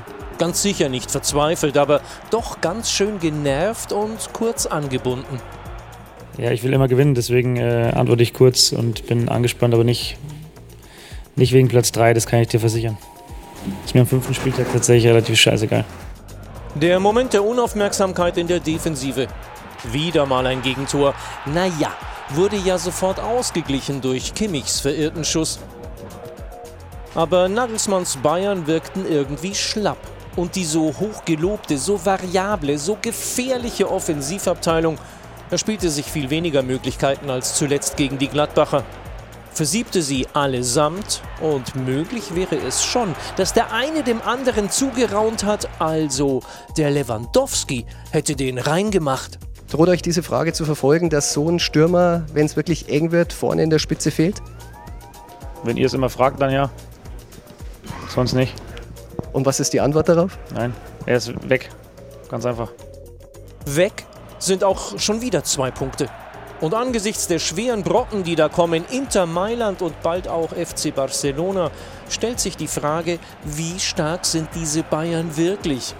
Oder anders formuliert, Reicht das für die Champions League? Stefan, die Gruppe ist ja nicht so leicht, ne? Die von Bayern hm? ist nur unangenehm, ja. Obwohl ich die Gruppe A finde ich, ist die schwierigste mit Liverpool. Ja, okay. Aber Bayern München hat eine Gruppe auch mit dem ersten angesetzten Spiel auswärts in Mailand. Das ist unangenehm. Danach kriegst du Barcelona zu Hause. Ähm, aber natürlich und logischerweise hat Bayern München den Anspruch, immer äh, in die K.O.-Phase einzuziehen. Das werden sie auch, aber da müssen sie sich natürlich steigern, das ist ganz klar. Mhm. Reicht das für, aus deiner Sicht? Natürlich haben sie, haben sie eine Chance, auch wieder da eine gute Rolle zu spielen in der Champions League. Sie werden auch die Gruppe überstehen, weil ich Inter Mailand jetzt nicht für ganz so stark ja. halte. Ähm, Barcelona muss man auch sehen, sind jetzt ganz gut reingekommen in die Saison. Aber das ist ja auch mal viel, viel drumherum Thema. Ähm, deswegen mache ich mir da keine Sorgen, dass sie die Gruppe überstehen. Ähm, Meister werden sie auch wieder ganz klar werden. Ähm, Champions League da, äh, zu gewinnen, da gehört dann auch wieder noch äh, ja, eine ganz gute Auslosung vielleicht in der K.O.-Phase dazu. Da gehört ein bisschen Glück dazu, was du brauchst. Aber sie gehören zu den vier, fünf Mannschaften, die das Ding auch gewinnen können, ganz klar. Du hast das Spiel ja gestern, also die 90 Minuten oder 95 Minuten, äh, dir angeschaut. Was hat denn dir gefehlt bei den Bayern? Was war dein Eindruck? Ähm, ja, im Endeffekt haben sie schwer getan, wirklich äh, diese Anzahl an Großchancen rauszuspielen, die sie zum Beispiel jetzt gegen Gladbach hatten, wo sie ja hätten 5-6-1 gewinnen können, äh, und da auch nur einen Punkt geholt haben. Das hat da gefehlt, was natürlich auch am Gegner liegt dann, äh, der das gut gemacht hat. Aber ähm, ja, grundsätzlich äh, ist es natürlich jetzt wieder ein Thema. Vor drei Spieltagen waren sie schon Klarmeister, jetzt haben sie wieder eine Krise. Ist ja mal schön bei Bayern, aber ähm, ja, die werden, die werden auch wieder in, in sehr, sehr naher Zukunft Spieler haben, wo sie ganz klar gewinnen werden. Aber fehlt vorne nicht wirklich einer? Ich muss ja nicht Lewandowski oder ein Mittelstürmer. Also vor, vor, zwei Spieltagen waren sie noch deutlich besser ohne Lewandowski. Jetzt fehlt er. Also das ist ja. Nee, Moment, das war nur eine Frage. Habe ich nicht behauptet, das ist. Naja, so aber die Frage wäre vor zwei Wochen gar nicht gestellt worden. Von daher. Ähm, aber die Tendenz geht ja schon dahin. Wenn ich sehe, Manchester City äh, hat eigentlich nie ohne Neuner gespielt und jetzt haben sie sich dazu entschieden, mal Haaland dazu zu holen. Barcelona hat ja. Lewandowski dazu geholt. Also es ist schon so, äh, dass ich finde, so eine klare Stürmer-Neuner-Position bräuchte ich schon. Ich klammer jetzt mal den Lewandowski aus. Ich finde, über den müssen wir nicht reden. Und ich bin mir auch sicher, dass Bayern über die Position nachdenkt. Aber sie haben halt sehr viel Tempo drin. Und ähm, gerade wenn ich ein Spiel viel mehrdimensional anlege und einmal Flanke reinhauen muss, weil vielleicht acht in der Box drinstehen, werden sie heute, sagen wir, in der Luft wenig gewinnen, weil sie halt einfach sehr technisch gute, äh, schnelle Spieler, die gut schießen können, aber das geht ihnen dann schon ab. Und aus meiner Sicht nochmal, die Tendenz geht schon dahin, dass halt die mhm. Top-Mannschaften einen neuen haben. Aber übrigens hat äh, Manchester City gestern 1 zu 1 gespielt gegen den 16. Aston Villa. Und Liverpool hat gegen den 15. Everton 0 zu 0 gespielt. Aber also ich was hat das mit dem Mittelstürmer ja? zu tun? Aber Haaland hat ein Tor gemacht. Haaland hat ein Tor gemacht. Jetzt steht ja. alle Rekorde gerade da. Kimmich hat aber auch ein Tor gemacht gestern. Also wir haben Lewandowski jetzt, übrigens auch. Ja. Wir haben so. aber jetzt, Felix Danke, hat Timo. doch völlig recht, wir haben doch äh, in den vergangenen Wochen das jetzt, ich meine, Lewandowski ist nun mal weg, auch Nagelsmann hat recht. Ähm, Harry Kane war nicht zu bekommen. Äh, und jetzt haben die Bayern halt andere Möglichkeiten, Mannschaften herzuspielen. Und das haben sie ja im Grunde auch die ganzen Wochen getan. Auch gestern haben sie es weitgehend getan. Es gab zwei Szenen in der 74. und 76. Minute, als sie halt bei, da hatten sie zweimal mal Raum und da haben sie bei Kontern halt, einmal hat Manet nicht scharf auf Sané gespielt und einmal hat Grafenberg nicht scharf oder präzise, die Szene war da eben auch zu sehen, auf ähm, Gnabry gespielt. Das waren halt die Dinge, wo ein bisschen Präzision und Konzentration und wie Nagelsmann sagte, Energie fehlte. Aber da jetzt sozusagen ein strukturelles Problem jetzt draus zu machen, halte ich für nicht angebracht. Aber Sie haben doch Union nicht gestern hergespielt, oder? Habe ich das falsch gesehen? Nein, normal haben Sie von diesen Situationen ja fast zwei, mehr, zweistellig ja. im Spiel, wo Sie, da können Sie sich dann auch mal erlauben, ungenau zu spielen, äh, wenn Sie es in der anderen dann anders machen. Aber ähm, wenn du nur diese ein, zwei Szenen hast, dann spürst du vielleicht auch den Druck in dem Spiel, wo du sagst, jetzt ist 76. Minute, jetzt muss der Pass genau kommen und dann hast du mit Grabenberg einen Spieler, der noch jung ist, mhm. da kommt der Pass halt noch nicht so genau. Wäre es ein Kimmich gewesen an der Stelle, der hätte ihn vielleicht genau im Fuß gespielt, sodass er hätte besser abschließen können. Aber ich äh, erkenne da auch kein grundsätzliches Problem, gerade bei Bayern. Und äh, auch wenn ich kein Bayern-Fan bin, mache ich mir da jetzt keine Sorgen bei denen. Nein, und man muss ja auch sagen, die zwei Unentschieden jetzt in Folge. Das war ja nicht so, dass wir hier sitzen und sagen, äh, Gladbach hat, äh, äh, Bayern München hat glücklich den Punkt gewonnen, sondern es war ja genau andersrum. Gegen Gladbach müssen wir 5-6-1 gewinnen. Wir haben gerade die Riesenchance gesehen von Sané, den muss er einmal einfach nur luppen. Ja, so, Kostet das auch 3 Euro? Wollte den Podcast noch mal ja, Du weißt, welche Szene ich meine, wo er blank vor dem Torwart steht, wenn er den wirklich luppen, einfach nur luppen, ist das Ding drin. Sie kreieren ja die Torchance. So ist ja. es ja nicht, dass sie nach Hause fahren und sagen, ey, wir, hatten, wir haben einen gemacht mit einer Torchance, sondern sie haben einen gemacht mit fünf. Ja, der Torwart war auch übrigens wieder Weltklasse gestern, muss ich sagen. Ähm, genauso wie Sommer hier in dem Heimspiel äh, mhm. gegen Bayern München. Ähm, also ich mache mir jetzt bei Bayern München auch keine Sorgen. Und zurück zu dem Thema mit der, mit der Neuen. Sie brauchen Neuen, das ist ja totaler Quatsch. Ja. Ja, Sie haben ganz klar gesagt, wir geben Lewandowski ab, du gibst einen 34-Jährigen ab für fast 50 Millionen. Äh, du, du, stellst dich anders auf im Spiel nach vorne. Wenn du, wenn du Bayern München das Tempo nimmst, ja, indem du dich eben gut kompakt zurückfallen äh, lässt und so dementsprechend auch stehst und ihnen das eben nicht anbietest, dann wird das schwer. Aber dann ist es jetzt an Nagelsmann, ist es seine Aufgabe, irgendwie etwas herauszufinden, wie man genau diese Gegner dann auch aushebelt. Aber Marcel Sabitzer widerspricht ja. Wir hören mal. Ja, die Diskussion, die wird uns länger verfolgen jetzt, denke ich. Ähm, die ersten paar Spiele ähm, haben wir es ja auch ohne ihn hinbekommen, aber dass er natürlich so ein Mann ist und so ein Spielertyp ist, der auch mal so das 1-0 machen kann, auch mal so einen Kopf rein macht, wenn es eng wird, ähm, war er da und ähm, ja, das müssen wir halt ersetzen. Wir versuchen es durch verschiedene Spieler ähm, ja, aufzuteilen und da werden wir fortfahren. Der widerspricht doch nicht. Der bestätigt das doch genau, was Stefan sagt. Er ist halt nicht mehr da, klar, und sie probieren das durch eine andere Art Fußball zu spielen. Im, Im, Endeffekt haben die immer noch fünf Offensive, die das 1-0 immer machen können. Ob es ein Müller ist, ob es ein Manet ist, ob es egal wer das ist. Also ich würde ich, ich würd einfach sagen, der FC Bayern hat im Moment noch eine Anpassungsstörung. Die müssen sich erst noch daran gewöhnen, dass er wirklich, wirklich dauerhaft weg ist, weil zwischendrin hat er ja immer mal gefehlt, nicht so oft, aber ähm, und da mussten sie das nur überbrücken, aber jetzt müssen sie ja damit klarkommen, er ist wirklich immer auf Dauer weg. Und da musst du dich, deswegen sage ich, Anpassungsstörung. Ja, die Anpassungsstörungen haben ein bisschen mehr wie Medien wahrscheinlich. Das könnte auch sein. also ich sehe die Störung 0,0. Fühlst du dich nicht bestätigt so ein bisschen durch diese Aussage? Naja, es gibt ja da zwei Perspektiven. Ich finde, wenn man Julian jetzt sich mal anschaut, wie er darauf reagiert, dann ist es interessant, was er macht. Genau. Ja, dass er eben auch tatsächlich ohne den Neuner spielt und dann Sané und, und Mané ein bisschen breiter spielen lässt. Mhm. Ähm, deswegen, er versucht natürlich, das zu kompensieren. Auf der anderen Seite, jetzt nochmal, es geht nicht um Lewandowski, sondern es geht einfach darum, dass, bin ich mir sicher, jeder Trainer gerne auch einen Stürmer in seinem Kader hätte, um in manchen Situationen den halt auch zu bringen. Also ich finde, das widerspricht sehr alles. Und flexibel zu sein auch. Dann, ja, man ist halt oder? dann flexibler, klar. Hm. Okay, gehen wir rein ins Spiel. Union ist in Führung gegangen. Durch Becker sein fünftes Tor, Felix. Fünfte schon, ne? Ja. Hm? Du das sagst, glaube ich dir das. Ich das ist nett von dir, vielen Dank. Steht hier, glaube ich, aber auch nur auf dem Papier. Da ist ja bekannt, dass Union nach Standards gefährlich ist. Äh, sieht auch geplant aus, dass er da von der tieferen Position reinläuft. Den macht er auch gut, ne? Den machst du dann auch so, wenn du diesen Lauf hast wenn es dann schon das fünfte Tor ist. Ähm, den, den musst du dann auch erstmal so machen, ganz klar. Aber darf natürlich dann auch nicht so frei, ne? wenn du dann ohne Bedrängnis äh, bist.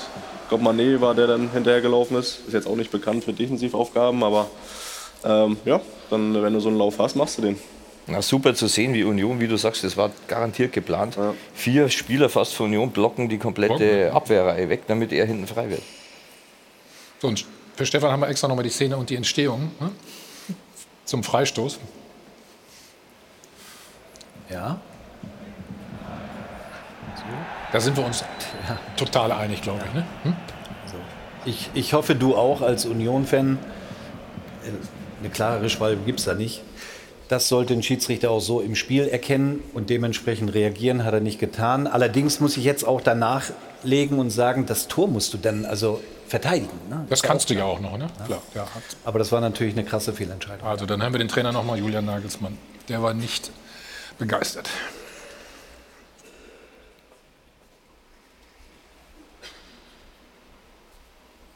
Ein Videobeweis, wenn man ein Standardtor kriegt und dann äh, ja, das, das Foul davor einfach glasklar eine Schwalbe war, dann ist es ein bisschen ärgerlich. Aber es war auch eine clevere Aktion von Schäfer.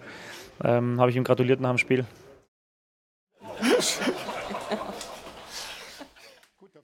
den Videobeweis sieht, ja. ne? Ja. Für eine Szene im Mittelfeld. Wäre auch absurd, wenn wir jetzt anfangen, noch über einen Videobeweis bei Mittelfeldszenen zu diskutieren. Ja, aber er sagt es ja im Prinzip, ne? Ja, aber wollen wir jetzt den Videobeweis auch bei Fouls das, an der Mittellinie? Das muss doch der Schiedsrichter so erkennen. Na, er steht ja auch drei Meter daneben in dem Fall. Ja, der steht daneben. Da waren keine fünf Leute drumherum. Die Sicht wurde nicht versperrt. Also das muss ein Schiedsrichter auf dem Niveau so erkennen und dementsprechend eigentlich Freistoß für, für Bayern geben oder das Spiel weiterlaufen. Mhm. Gut, gleich geht's um Union. Endlich. Ne? Es dauert alles ein bisschen, muss man sagen. Und für Stefan haben wir extra auch nochmal eine Schiedsrichterschalter eingebaut nachher.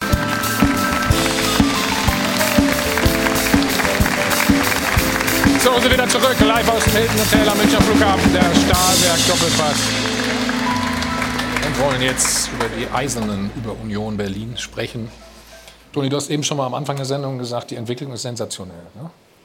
Es ist auch die Ruhe, die auch dort im Verein ist. Woran liegt es sonst? Ja, ne, ähnlich wie bei Freiburg auch über Jahre. Das heißt, auch da ist äh, anscheinend große Qualität vorhanden. Ich durfte es selbst auch schon miterleben. Und ähm, du hast Spieler verloren immer wieder. Du hast einen Andrich verloren, Prömel, Aboni, äh, Friedrich, Kruse. Und immer wieder wurde gesagt, jetzt ist der weg, jetzt geht's bergab. Ähm, es wird erst dann bergab gehen oder erst schwierig werden, wenn Urs Fischer nicht mehr da ist. Weil das ist für mich der absolute Garant für diesen Erfolg. Ich habe ihn selbst als Trainer erlebt. Ähm, aber wenn du jedes Jahr zehn Spieler austauscht, im Schnitt. Zehn gehen weg, ja, zehn neue kommen. Ist so, fast so. Und du trotzdem immer wieder es hinkriegst, dass jeder weiß auf dem Platz, was er zu tun hat. Und er kriegt nicht nur das hin, er kriegt es halt auch hin, dass du weißt, was dein Nebenmann zu tun hat und was der macht. Und da ist einfach ein blindes Verständnis auf dem Platz. Jeder weiß. Aber was glaubst du, wie, der, wie Urs Fischer äh, das schafft? Wie, wie kriegt er das hin? Er, ja, er ist nicht, ich würde ihn jetzt nicht als Taktikfuchs bezeichnen, aber äh, er macht die einfachen Dinge richtig. Er vermittelt die einfachen Dinge. Die holen Spieler die auch nicht mhm. sagen, die, die, die jetzt äh, die Sterne vom Himmel spielen und ähm, äh, irgendwas Besonderes machen müssen. Sie müssen das Einfache richtig machen. Und das ist meist ja das Schwierige im Fußball. Und äh, jeder weiß auch da, was er kann und was er nicht kann. Und äh, er kriegt es einfach hin, wie gesagt, eine Mannschaft auf den Platz zu kriegen, die von, von der ersten bis zur letzten Minute weiß, was sie zu tun hat. Und äh, da sind sie einigen oder vier Mannschaften in der Bundesliga voraus und deswegen stehen sie auch oben. Ähm, weil wenn ich mal aufs Papier schaue, wenn du die Aufstellung liest, glaube ich nicht, dass da wirklich viele Mannschaften rein von den Namen Angst kriegen, wenn sie gegen Union spielen. Und das Problem ist, glaube ich, auch für viele Mannschaften, dass sie sie immer noch unterschätzen. Aber das ist doch trotzdem, wenn wir von dieser Fluktuation immer hören, also so viele Spieler werden gewechselt, Manuel, ne? dann macht der Urs Fischer doch alles richtig. Normal sagt man doch als Trainer, ich möchte mal länger mit denen zusammenspielen oder damit ich bestimmte Sachen auch einstudieren kann. Ja, also was ich ist ja, ja doppelt schwer eigentlich. Total. Und was ich sehr interessant an ihm finde, er jammert ja nach außen hin nicht, dass Nee, diese genau. Fluktuation da ist. Also überhaupt nicht. Das heißt, er nimmt das an, weiß aber auch, bin ich mir ziemlich sicher, dass zum Beispiel der Oliver Runert genau schaut, okay, welche Spielertypen muss ich holen. Und er weiß aber auch, und das musst du als Trainer auch zulassen, äh, manch äh, Spieler, die einfach Neuzugänge integrieren. Jetzt so Trimmel zum Beispiel ist mit Sicherheit einer, der, wenn ein neuer Spieler dazukommt, oder Rani Kedira, die natürlich auch von innen helfen, das, was der Trainer von außen vorgibt. Und du hast jetzt gerade was Richtiges gesagt, finde ich auch ganz spannend. Wir tendieren ja im Fußball dazu, immer mehr das Kleine, Kleinteiliger zu zerlegen. Ja, und komplizierter zu machen.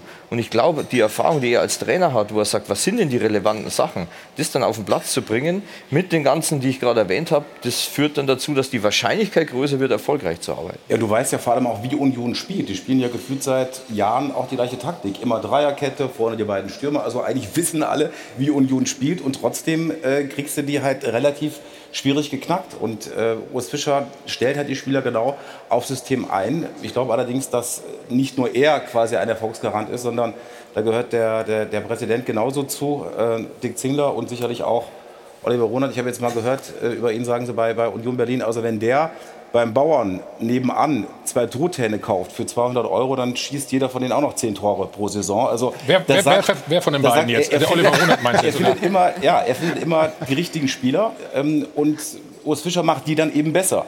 So, und das ist halt ein, ein Modell, was, was funktioniert. Und man kann Union nur wünschen, dass äh, die drei auch im Verein bleiben. Äh, und dann glaube ich, werden sie sich weiter toll Timo, er, er hat mir mal sogar erzählt, äh, hier, als er in meiner Sendung war, ähm, er macht das mit Absicht, dass er so viel wechselt. Um Bewegung im Kader zu haben, um ihm wieder, wieder noch mehr rauszukitzeln. Bei Urs Fischer finde ich aber auch noch mal ziemlich Ja. erwähnenswert oder allgemein bei dem Konstrukt Union Berlin.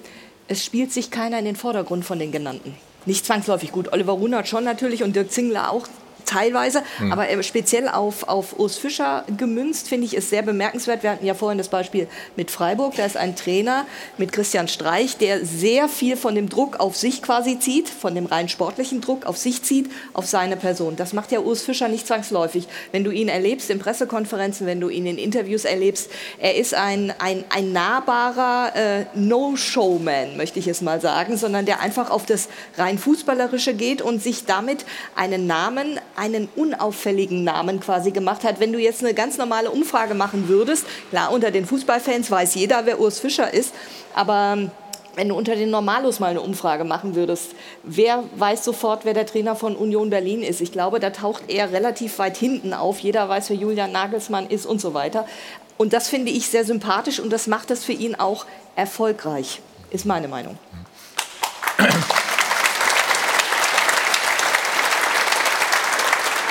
Jana, was gibt es denn Schönes im Netz äh, zu Union?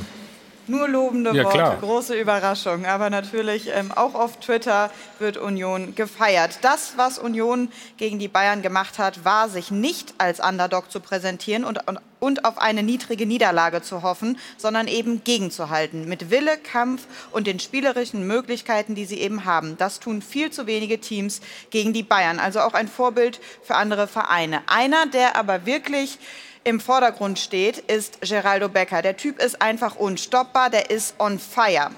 Er ist der underratedste Spieler der Top 5 Ligen, sehr steile These. Und zum Abschluss noch, was nimmt denn eigentlich Geraldo Becker, dass der mittlerweile so gut ist? Hilfe. Vielleicht da doch noch mal die Frage an Felix, der ja gerade gesagt hat, es ist die Ansprache, es ist die Art und Weise, wie eben Urs Fischer die Spieler anpackt. Was macht er mit den Spielern, dass so ein Geraldo Becker auf einmal so gut ist? Ja, es ist wirklich so was, äh, das ist auch wirklich so, dass wirklich keiner sich in den Vordergrund drängt, auch Geraldo nicht. Und äh, wenn er es machen würde, würde er sofort wieder eingefangen werden. Ähm, es geht dann nur über die Gemeinschaft und wer da ausschert, hat keine Chance. Der hat da keine, keine lange Halbwertszeit. Und ich glaube, ähm, die Aussage ist auch richtig. Für mich ist er mittlerweile einer der Top-Spieler der Liga. Ich habe mit ihm noch zusammengespielt. Er hat sich sehr schwer getan im ersten Jahr, äh, auch mit der Art und Weise klarzukommen. Mhm.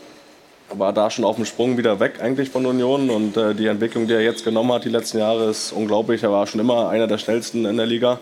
Und mittlerweile weiß er auch seine Schnelligkeit einzusetzen, äh, macht Tore, gibt Vorlagen und äh, auch da kann man nur hoffen, dass er noch lange da ist. Aber das war eigentlich die Frage dann noch so ein bisschen von Jana. Was macht dann Urs Fischer? Er sieht natürlich, der ist schnell, wie du gerade sagst, mhm. er hat äh, bestimmte Fähigkeiten. Wie kitzelt er die dann raus?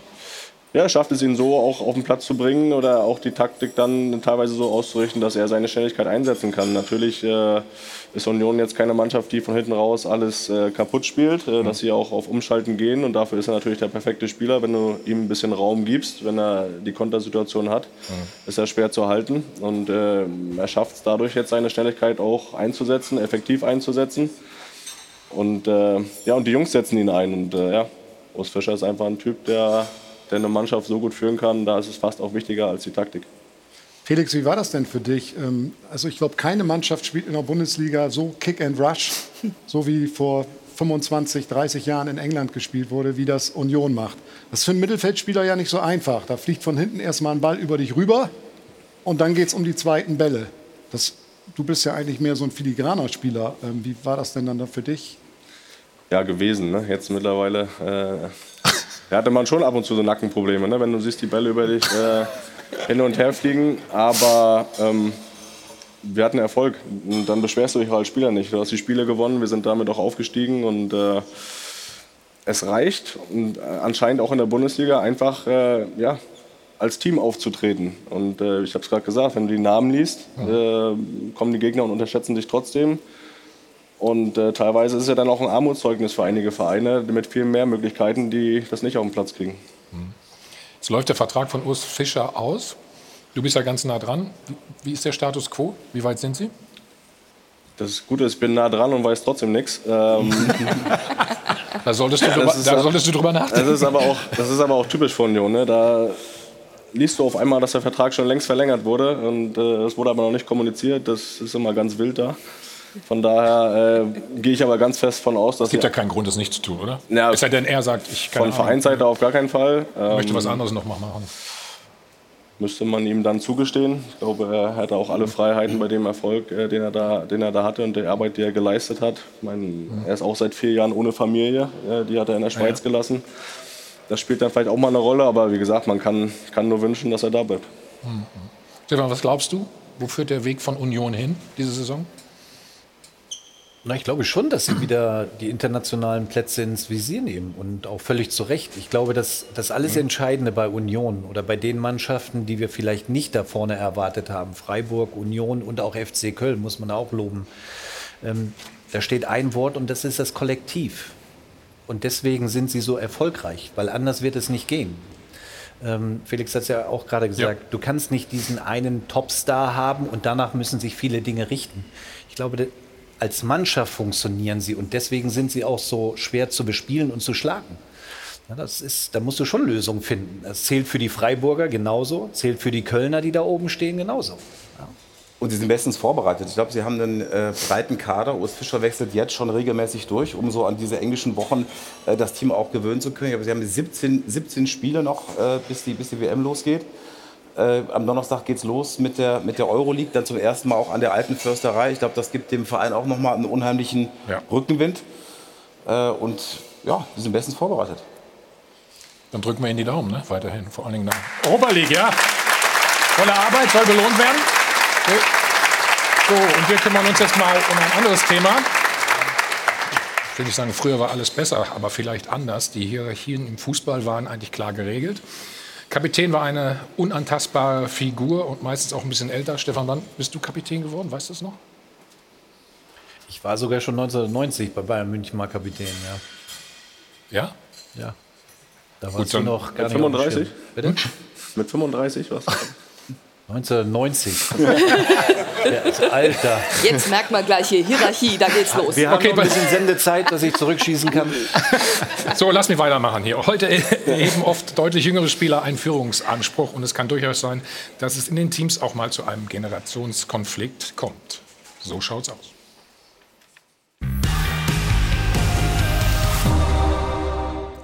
Wenn Jude Bellingham mit 19 Lenzen das Dortmunder Spiel antreibt, und dabei auch mal wesentlich ältere Kollegen zur Ordnung ruft, wird deutlich, die junge Profigeneration erstarrt nicht mehr vor Ehrfurcht bei den Alteingesessenen. Jamal Musiala schnauzt zwar eher selten Mitspieler an, fragt aber bestimmt nicht mehr vorher den Trainer, ob er ein Solo ansetzen darf. Und Erling Haaland war es völlig egal, wer unter ihm Kapitän war. Denn wer trifft, schafft an, egal wie jung er ist. So schaut's aus. Es gibt aber längst nicht nur Bellinghams, Musialas und Schlotterbecks in der Bundesliga. Und es gibt durchaus Kritiker der neuen Spielergeneration. Kevin Prinz Boateng ärgert sich angeblich permanent über verwöhnte Jungspunde, mit denen er fast abgestiegen wäre. Da könnte ich fast jeden Tag meinen Kopf gegen die Wand hauen. Den meisten fehlt einfach das innere Feuer. Es geht ihnen zu früh, zu gut. Und wenn Boateng nicht sein letztes Hemd gegeben hätte und der alte Drache Magat kein frisches Feuer in die mentalitätsschwache Truppe gespuckt hätte, wäre die alte Dame von ihrer Generation Maserati in den Abgrund gestürzt worden. So schaut's aus. Früher war nicht alles besser, aber anders. Führungsspieler wie Stefan Effenberg und Thomas Helmer mussten sich den Respekt der Etablierten hart erarbeiten und sauer verdienen. Und selbst legendäre Führungslegenden wie Uli Hoeneß gingen am Anfang ihrer Karriere im eigenen Club durch ein schmerzhaftes Stahlbad. Weil die etablierten, Franz, Katsche, auch Bulle Roth natürlich, mhm. äh, sag mal, die, äh, die Oberhoheit behalten wollten. Und das ist nur ein bestes Beispiel. Ich habe im Training mit Schienbeinschützern gespielt und in der Bundesliga ohne. So schaut's aus.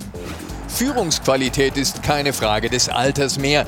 Joshua Kimmich ist heute 27, hatte aber gefühlt schon vor zehn Jahren den Anspruch, Antreiber, Boss und Alpha-Rüde zu werden.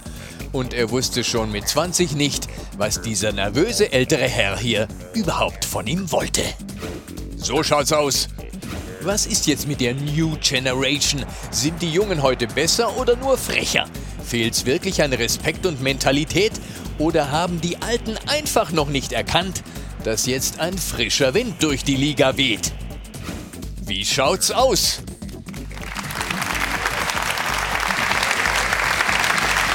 Ja, Manuel, wie schaut's aus? Was hat sich verändert aus deiner Sicht?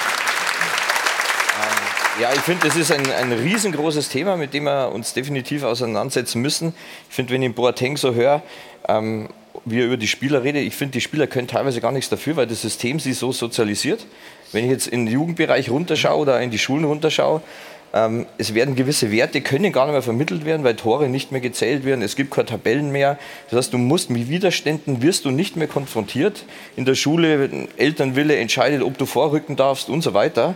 Aber das ist doch nicht gut. Na, eben nicht, verstehe. überhaupt also, nicht. So, so, ja. Genau das ist, finde ich, der Fehler im System. Wir haben jetzt ja. einen Felix Magath ja gesehen, äh, wo ich immer sage, okay, das ist eigentlich ein, ein Widerstand für einen Spieler gewesen. Und wer es geschafft hat, um diesen Widerstand in Anführungszeichen herumzukommen, mhm. ja, der hat es geschafft. Und wer nicht, der ist halt vielleicht rausgefallen. Und jetzt mittlerweile nehmen wir alle Widerstände den Spielern, den Kindern weg, dass die überhaupt gar nicht mehr sich mit ja, mit Sachen konfrontiert werden müssen, die sie vielleicht dann da brauchen, um Persönlichkeit zu entwickeln.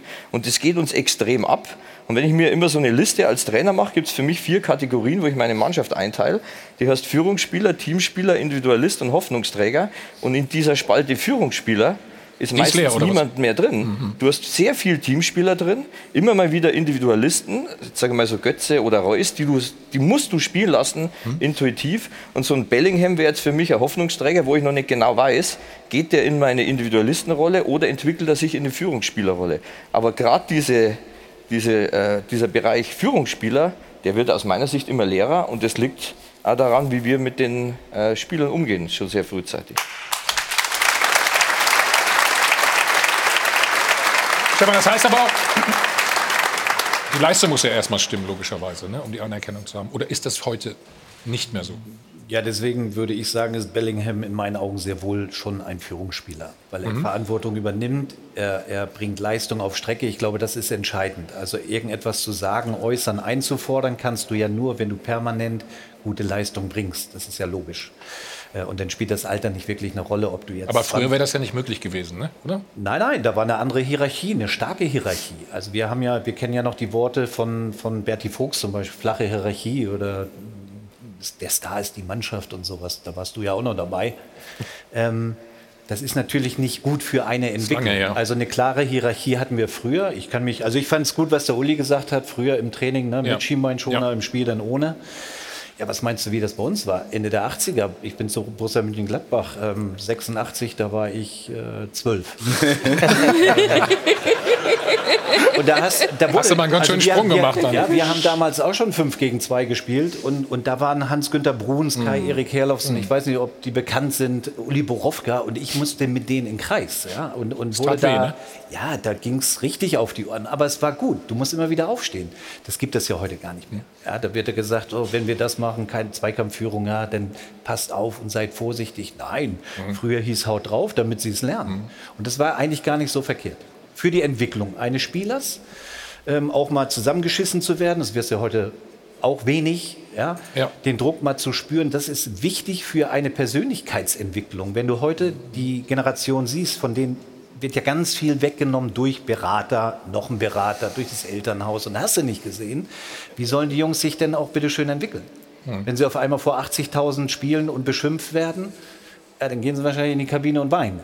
So. wir mussten halt früher durch das Stahlbad durch, weil wir waren es ja schon gewohnt durch das Training, was wir geführt haben. Das mhm. ist so. Mhm. Das ist so. Und das war gut so. Du bist eine andere Generation. Wie hast du das dann erlebt? Ja, das, das kann ich schon so auch, auch bestätigen. Also auch ich war schon, bei mir gab es schon Hast auch du auch Schienbeinschoner gehabt im Training oder wie? Ich habe weder im Training noch im Spiel Schienbeinschoner angehabt, aber ähm, zumindest zum Ende meiner Karriere. Ähm, da habe ich dann nur noch mit Auge gespielt. Ähm, nein, äh, das ist schon, ich, das kann ich schon bestätigen. Und auch, ähm, ich war ja auch Kapitän. Ähm, das hat aber, glaube ich, nicht mehr die Wertigkeit, die, wie sie damals hatte. Das, das gibt dann schon auch von jungen Spielern mittlerweile Widerworte. Und wenn ich das auch sehe, äh, ich hab, durfte auch in den Nachwuchs jetzt mal ein bisschen reinschnuppern, ja. äh, Anfang des Jahres. Ähm, auch da, wenn ich da dann immer schon sehe, da wird von Belastungssteuerung gesprochen. Wir setzen uns ja selbst Limits. Das heißt, der darf jetzt nur bis dahin trainieren. Geh doch mal über die Grenze hinaus, um die Grenze zu verschieben. Das machen wir ja schon gar nicht mehr, auch bei jungen Spielern nicht. Wir setzen uns Limits und gehen nicht mehr darüber hinaus. Und dann also Schweinehund überwinden haben genau. wir das äh, früher genannt. Ich weiß nicht, ob es den Begriff noch gibt. Aber so, da hat da ganz kurz Hermann Gerler mal was Schönes gesagt. Äh, zu dem Thema Wort Belastungssteuerung. Bevor ich steuere, muss ich erstmal belasten.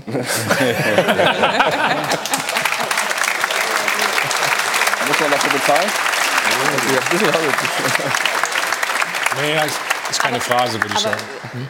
Wir haben ja jetzt mehrfach äh, auch in der Sendung hier schon besprochen, dass es äh, Teams gibt, die genau aus dem Kollektiv ihre Stärke rausziehen. Union Berlin, Eintracht Frankfurt ist auch so ein Verein. Und da ist eigentlich genau die Stärke, dass du eben nicht diese Haut drauf Typen hast, ähm, sondern dass das ganze Team als äh, homogene Truppe funktioniert und sich dann gegenseitig motiviert. Das ist natürlich auch so etwas. Natürlich brauchst du an manchen Stellen einen Leitwolf.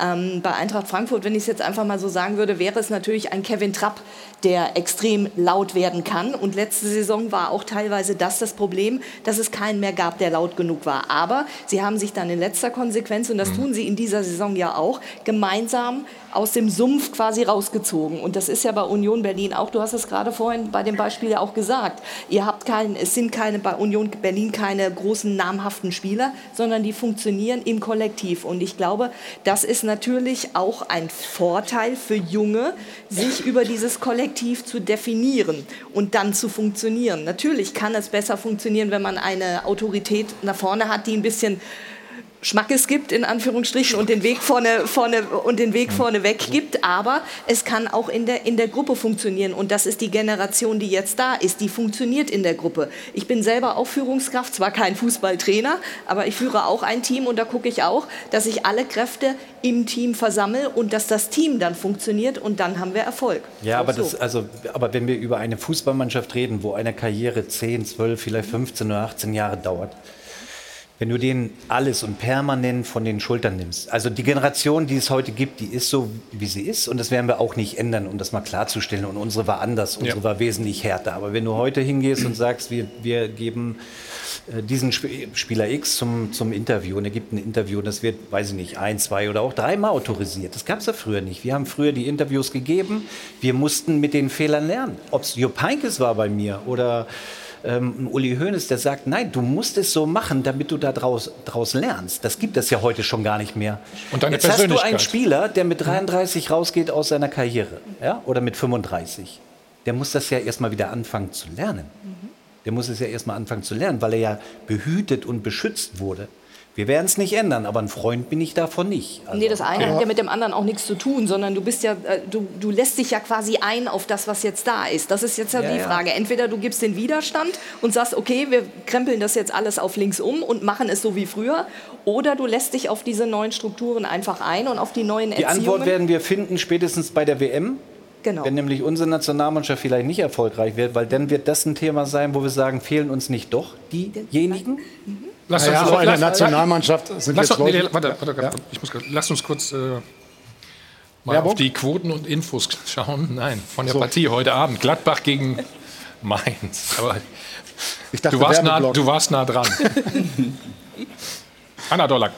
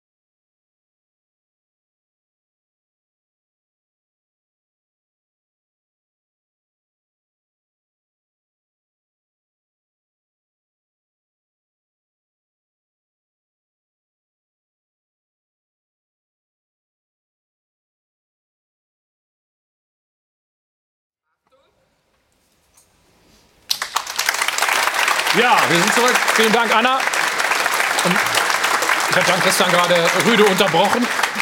Jetzt haben wir viel Negatives gehört. Hat nee, sich was zum Positiven Ich, ich würde so ein bisschen Stefan auch äh, ein bisschen widersprechen wollen. Ähm, gerade was auch den Umgang natürlich mit den Medien angeht, die, die Wucht. Wenn du früher ein Interview gegeben hast, dann hat das in der Rheinischen Post gestanden und bis das in München jemand gemerkt hat, hat das irgendwie vier Tage gedauert. Mittlerweile ist es ja so, mhm dass durch die sozialen Netzwerke, durch Shitstorms eine viel größere Wucht auch auf die jungen Spieler zurückkommen kann, dass die also auch natürlich, also ich finde es manchmal auch übertrieben, die Autorisierung von Interviews, aber dass es da sozusagen eine, Schutzfunktion der Clubs gibt, das finde ich erstmal grundsätzlich nachvollziehbar. Ich finde es auch eigentlich ganz gut, dass es etwas flachere Hierarchien gibt. Also der ähm, Thomas Hitzesberger hat mir mal gesagt, als er zum ersten Mal bei der Nationalmannschaft war, wurde neben Oliver Kahn platziert beim Mittagessen und hat sich halt nicht getraut, mit dem zu sprechen. Ja, da, da, war die Welt noch in Ordnung. Jawohl. Das, das wage ich halt zu bezweifeln, ob diese, diese starken Hierarchien, die es halt früher gab, die du ja auch noch kennst, die Stefan auch kennt. Stefan ist übrigens gerade im, im Podcast äh, vom, vom Hasan Salihamidzic sehr gelobt worden. Als er als junger Spieler zu euch kam, zu Bayern München, hat er gesagt, dass du eine echte Führungsfigur warst, an der man sich halt auch orientieren konnte und die aber auch umgegangen ist mit den jungen Spielern. Und das finde ich halt auch weiterhin wichtig, dass das passiert, dass man halt nicht einfach in den Kreis kommt und dann von Uli Borowka erstmal erstmal plattgemäht wird. Aber Hassan ist immer für ihn gelaufen, deswegen war er natürlich sehr dankbar. Ja. Nein, aber ich finde, wir sollten das jetzt auch nicht verklären. Irgendwie die früheren Nein, nein, nein. Zeiten, da Nein, ist alles super gewesen und jetzt können die Nein, das mit, wir- nein, mit. Widerständen nicht umgehen. Die haben jetzt extreme Widerstände, auch was die Konkurrenz im Nachwuchsbereich angeht. Die ist ja auch viel größer geworden. In den Nachwuchsleistungszentren schafft das ja kaum noch einer, dann auch wirklich nach oben durchzukommen. Aber das ganze Thema Führung hat sich ja in den letzten Jahren verändert. Äh, auf dem Fußballplatz, in der Redaktion, das findet ja wirklich auf Augenhöhe statt, was ja auch gut ist. Also sitzt dann keiner mehr und muss irgendwie Angst haben, wenn man. Ich habe auch keine Angst bei dem Stefan Effenberg, ja. Also das heißt, man, man redet ja miteinander und äh, ich glaube, dass es auch die Führungskräfte in der Bundesliga, auch ein Salihamidzic äh, ist ein anderer Typ. äh, Sebastian Kehl oder äh, Simon Rolfes, das, das sind dann schon andere Führungskräfte als vielleicht in den 80er Jahren. Äh, Und ich glaube, das ist, äh, ist auch ganz gut so. Und Thema Aber Nationalmannschaft, wir haben ja Timo, jemand muss auf Platz, jahrelang aber auf über Platz muss- Führungskräfte diskutiert äh, und gesagt, wir haben keine. Und dann sind wir 2014 ohne Führungskräfte Weltmeister geworden. Also von daher, ähm, also ohne Führungskräfte in Anführungszeichen. Und wir haben jetzt welche. Wir haben Kimmich, wir haben Goretzka, wir haben Thomas Müller. Wir haben doch, äh, weil du sagtest, dann sehen wir das bei der WM 2022, dass wir da keine Führungsspieler haben. Also äh, die haben wir ja nun das auf geben, jeden sollte Fall. es nicht erfolgreich sein. Wir haben mit Kimmich einen absoluten, herausragenden Ja, Führungsspieler Thomas in meinen Müller Augen. auch. Absolut, absolut. Früher war es halt so. Und natürlich hast du recht mit den sozialen Medien, dass das die Sachen natürlich kompliziert und oder komplizierter macht für die Vereine, zum Selbstschutz auch der Spieler. Aber nochmal, irgendwann ist deine Karriere beendet und dann also du musst jetzt keine Angst haben vor mir, ne? Also, das ist ja das Bild. Aber, Nein, das aber. ist ja das Bild, was die Medien gezeichnet haben zum Teil von mir. Wenn du im Gegenteil sagst, Brazzo, so war das früher mit Effe. Frag jeden. Ich, ich will mich nicht selber loben, um Gottes Willen. Mir war das Allerwichtigste als Führungsspieler die Mannschaft und die Spieler und die Jungs, für die alles zu machen. Das hat man nicht gesehen, weil das war hinter verschlossener Tür. Das, was ich dann aber nach außen gegeben habe, ist sehr wohl eine andere Geschichte zum Schutze auch der Spieler. Das war meine Aufgabe und das war auch die Aufgabe vom Oliver Kahn. Aber Stefan, du hast aber auch Entscheidungen auf dem Spielfeld getroffen. Das meine ich ja. Ne? Musste ich ja schon, positionsbedingt natürlich, wenn du in der Wenn Zentrale du merkst, es, es lief nicht so gut, dann hast du, was weiß ich, provoziert oder hast den einen oder anderen anders Ja, gestellt. aber das hast du doch auch gemacht. Ja, aber da- ist das heute auch noch so? Ja, na klar, Ja, ist das klar. heute auch Das noch ist so. heute schon noch so. Ja, da muss ich aber widersprechen. Das weil stimmt doch nicht. Die gehen raus an das Laptop und dann wird ihnen ja, erklärt, es, wo es sie wird langlaufen immer müssen. weniger. Es wird definitiv immer weniger. Ich finde schon, dass das Thema bei Vereinen Einzug hält. Dortmund, Schlotterbeck ist für mich einer, der ein Ja, Führungsspieler absolut, ist. absolut. Wen holt Freiburg dafür?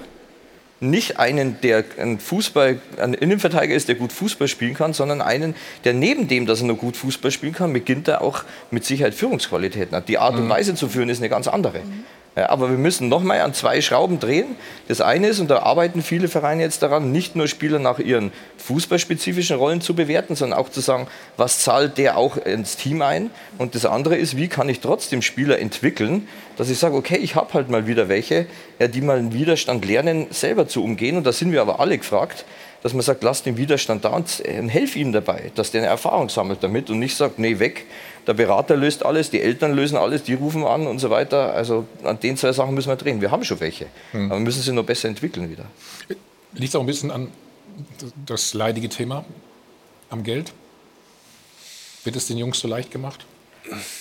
Ja, natürlich bist du zu früh, äh, ob es Geld ist. Oder hochgejubelt oder was auch immer. was du sagst, Widerstände über, überwinden ist halt das, was dich stark macht. Und ähm, wenn du zu früh, wenn dir da jeder sagt, wie gut du bist und äh, es keine Kritik gibt, dann wirst du, wirst du vielleicht eine schwache Persönlichkeit. Das liegt trotzdem immer noch an dir selbst und auch an deinem Umfeld. Ähm, aber grundsätzlich, wie gesagt, es gab früher Sachen, die waren besser, es gab Sachen, die waren schlechter. Das ist heute genauso. Es hat alles Vor- und Nachteile. Man muss schauen, wie man mit der heutigen Generation das Bestmögliche dann am Ende wieder auf den Platz bekommt. Und äh, wir haben Führungsspieler, sie sind vielleicht jetzt äh, von einem anderen Format, aber der heutigen Zeit angemessen. So, dann reden wir gleich noch mal über das Freitagsspiel über Borussia Dortmund. Da gab es ein bisschen Ärger. Wegen eines Handspiels. Marco Reus hat Folgendes gesagt.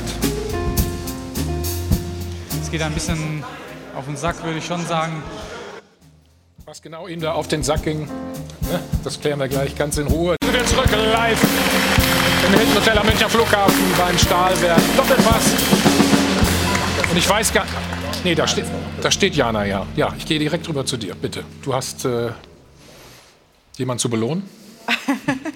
Ja, so kann man es auch nennen. Wir schauen aufs weiße Weste-Ranking für den Monat August. Wir wissen ja von Schöner Wohnen Polarweiß gibt es für jedes Mal, wenn der Kasten clean gehalten wird, 50 Euro für unser Phrasenschwein am Ende der Saison für den guten Zweck. Das aktuelle Ranking sieht wie folgt aus. Da steht der BVB auf Rang 1. Das dürfte doch allen schwarz-gelben Anhängern besonders gut gefallen. Gregor Kobel, dreimal den Kasten also sauber gehalten, genauso wie Marc Flecken. Trotzdem hat Kobel ein Gegentor weniger kassiert und vor allem Manuel Neuer nur auf dem dritten Rang, nur zweimal zu Null gespielt. Ja, applaudieren? Nee, das kommt von einem Bayern-Fan, dann wohl eher kein Applaus. Insgesamt waren es 18 zu 0 Spiele im Monat August. Dafür gibt es dann insgesamt 900 Euro ins Phrasenschwein von Schöner Wohn Polarweiß. Dafür aber auf jeden Fall mal einen Applaus. Das Ganze, wie gesagt, für den guten Zweck. Und weil ich jetzt Stefan Effenberg ja eh noch 3 Euro schulde, denke ich, lohnt sich erst recht, wenn wir jetzt 6 draus machen. Und ich sage, mit einer guten Offensive gewinnst du Spiele, mit einer guten Defensive gewinnst du Meisterschaften. Ich glaube, so geht das. Ne? Zahl dafür auch nochmal 3 Euro ins ja. Phrasenschwein. Na, wir machen das immer so. Wir haben da so einen Deal. Ja, genau, wir okay. haben so einen Deal. Soll ich noch was vorlesen für dich oder passt das? Nee, das machst du nur für Thomas. Du meinst, ich muss, ich muss ihm auch noch Geld geben, ne? oder? Dafür, fürs Vorlesen? Nein. Aber Spaß beiseite, jetzt mal ernsthaft die Frage, wie wichtig ist es denn, dass man äh, die Defensive so bei Dortmund in den Griff bekommen hat? Inske in, in der Tat ähm, ist dieser 1 zu 0 Sieg keine Seltenheit. Drei der vier Saisonsiege gewann man 1 zu 0. Also, warte mal, ein gutes Pferd springt nur so hoch, wie es muss. Komm, ich mache 9 Euro draus.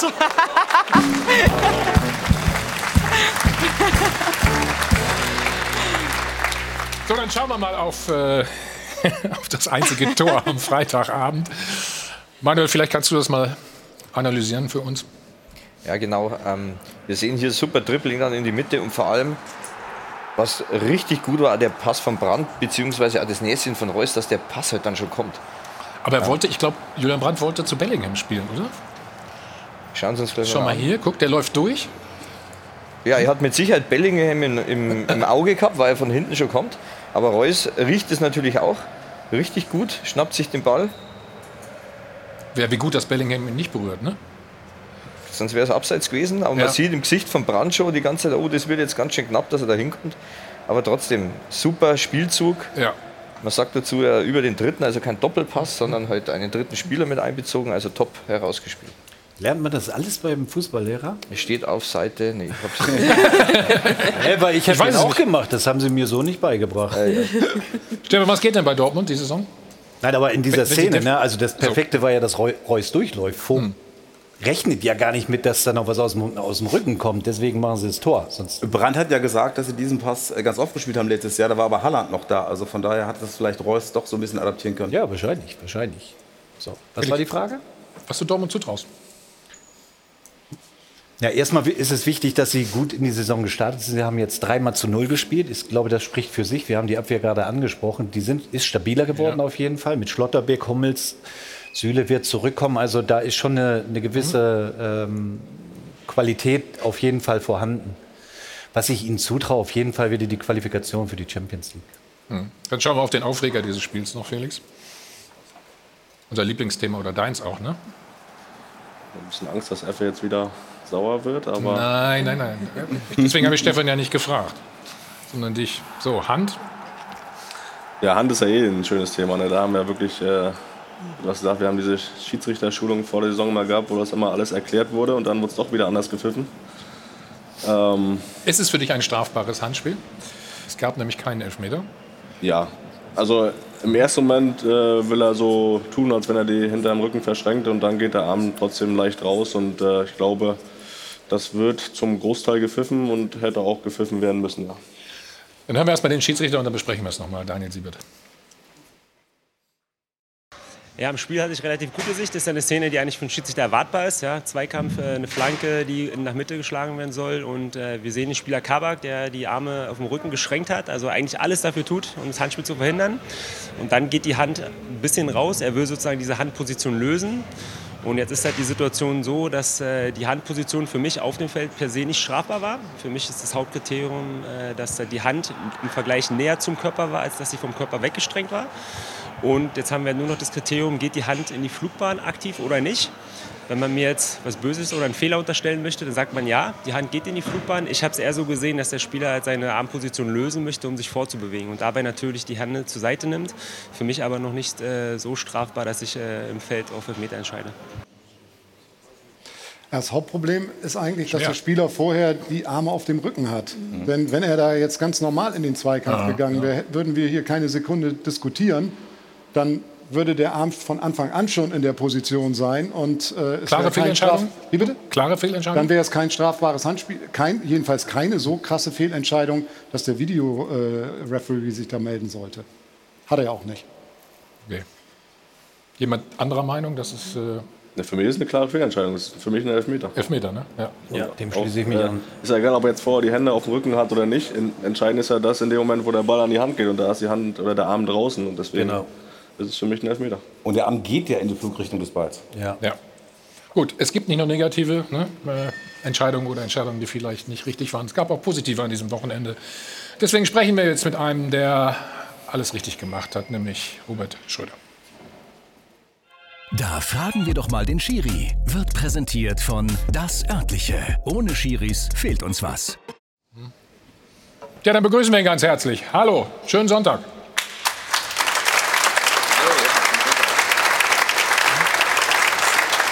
So, Bochum gegen Bremen.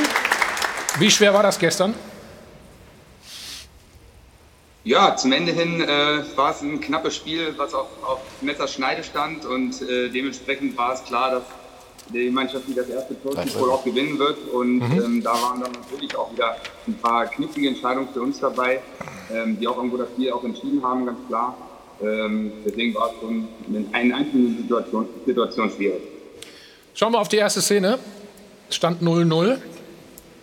Bochum erzielt ein Tor. Hand, ne?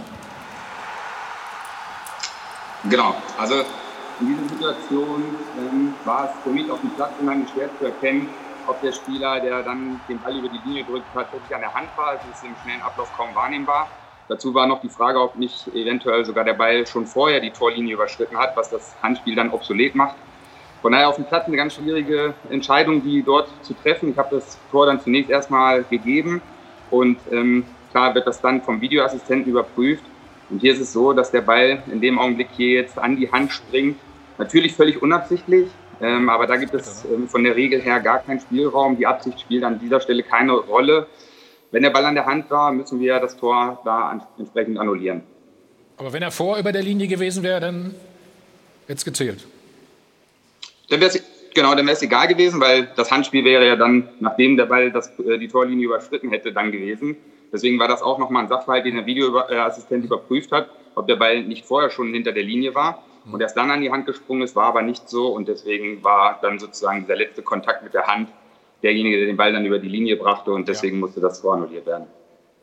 Oh, dann schauen wir mal auf die Führung von Werder Bremen. Da gab es ja auch dann eine Diskussion. Foul, Rangelei. Hier, hier sehen wir die Szene.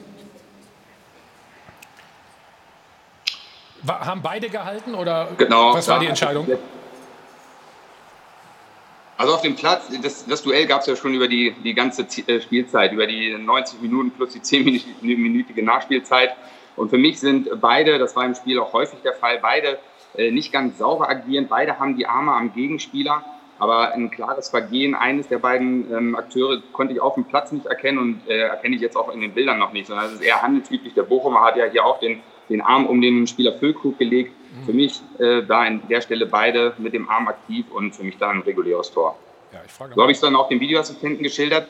Der prüft das natürlich, weil es ein Tor war am Ende. Der überprüft diesen Sachverhalt nochmal in Gänze und konnte meine Wahrnehmung dann auch bestätigen. Mhm. Frag doch mal unseren Schiedsrichter-Experten hier, Stefan. Alles, richtig gemacht. Alles richtig gemacht. Oder? Ja, alles richtig gemacht. Und Füllkrug, Füllkrug macht, macht, das natürlich gut, weil der läuft. Genau, der reagiert ne? halt schneller, ne? hat eben diese Sekunde dann Vorsprung und macht das Tor. Aber nein, bis jetzt sehr gut auch erklärt, weiter so.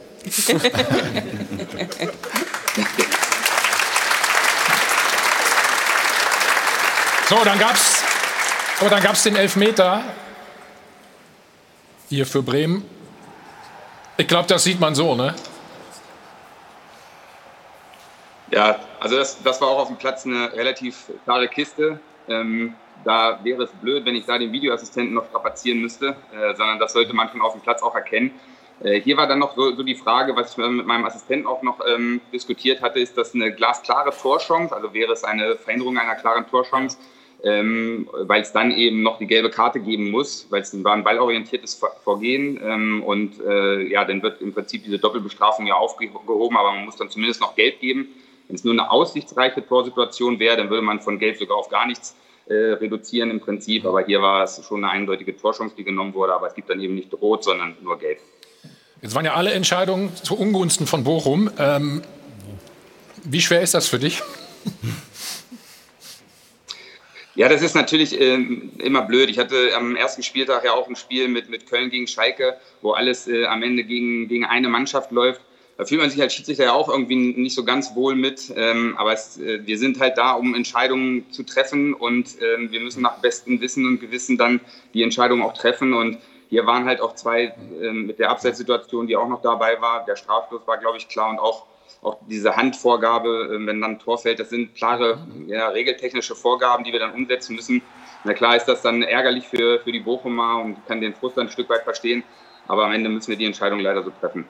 Hier sehen wir die äh, Szene, die du angesprochen hast. Also ein, erstmal ein Tor für Bochum, so sah es aus. Warum dauert das so lange, bis dann ja, auf Abseits entschieden wird?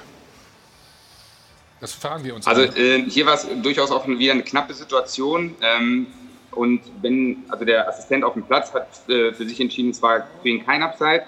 Der Videoassistent muss dann natürlich prüfen und das macht er, indem er eben auch bei so knappen Situationen diese Linien anlegen muss. Und das ist immer schwierig. Ähm, man muss auch die genauen, an den genauen Körperteil äh, des Verteidigers das anlegen. Und wenn man jetzt die 16er Hochkameraperspektive sieht, da ist es dann halt schwierig, äh, wirklich das Körperteil des Verteidigers da zu identifizieren. Das heißt, da musste in den Kameraperspektiven auch äh, geswitcht werden. Die Linien mussten mehrfach angelegt werden. Und das zieht halt immer relativ viel Zeit.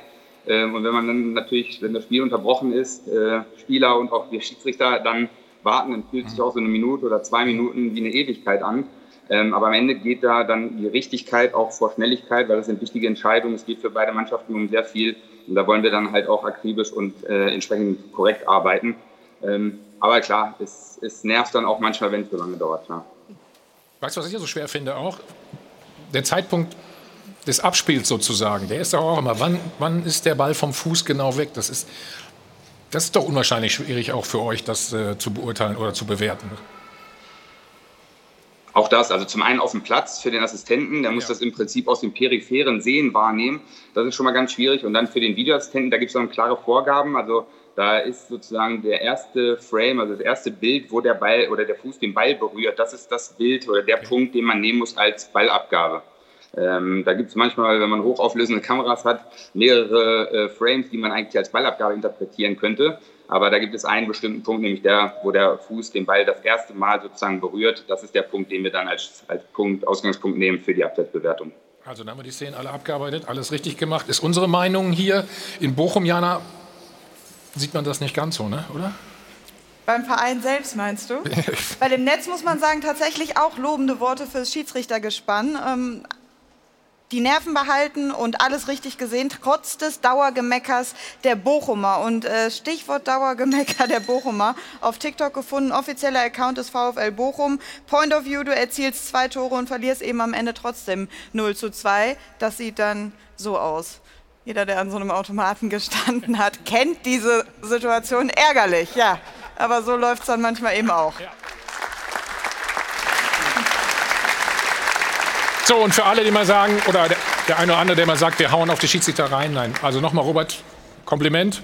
War sicherlich nicht einfach. Ähm, weißt du schon, was dein nächster Einsatz ist? Nee, das kriegt man immer erst. Wann kriegt man das? Wann kriegt man Bescheid? Ja, es ist äh, relativ kurzfristig. Ich glaube, nächsten Donnerstag wird das veröffentlicht. Okay, also dann vielen Dank. Ähm, wir finden das großartig, dass der Schiedsrichter Stellung bezieht. Das hat Stefan eben auch schon gesagt. Also, alles Gute. Danke. Danke. Schönen Tag noch. Da fragen wir doch mal den Schiri. Wurde präsentiert von Das Örtliche. Ohne Ö fehlt dir was.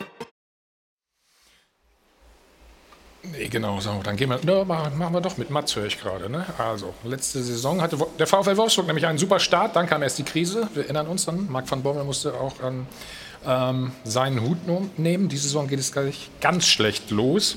Also, es ist wirklich der bitterste Saisonstart aller Zeiten. Fünf Spiele, kein Sieg.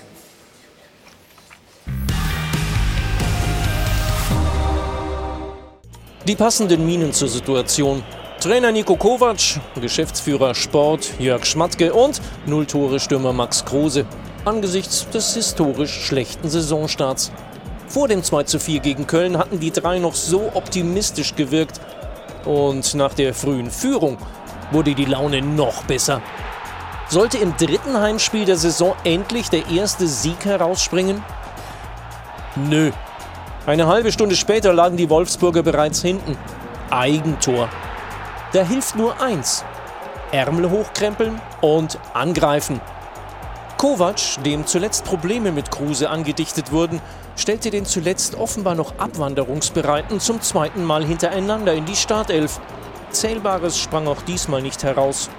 Positiv denken aber die Gesichter verfinsterten sich weiterhin. 1 zu 3 kurz vor der Pause. Da hilft nur Ärmel hochkrempeln und angreifen.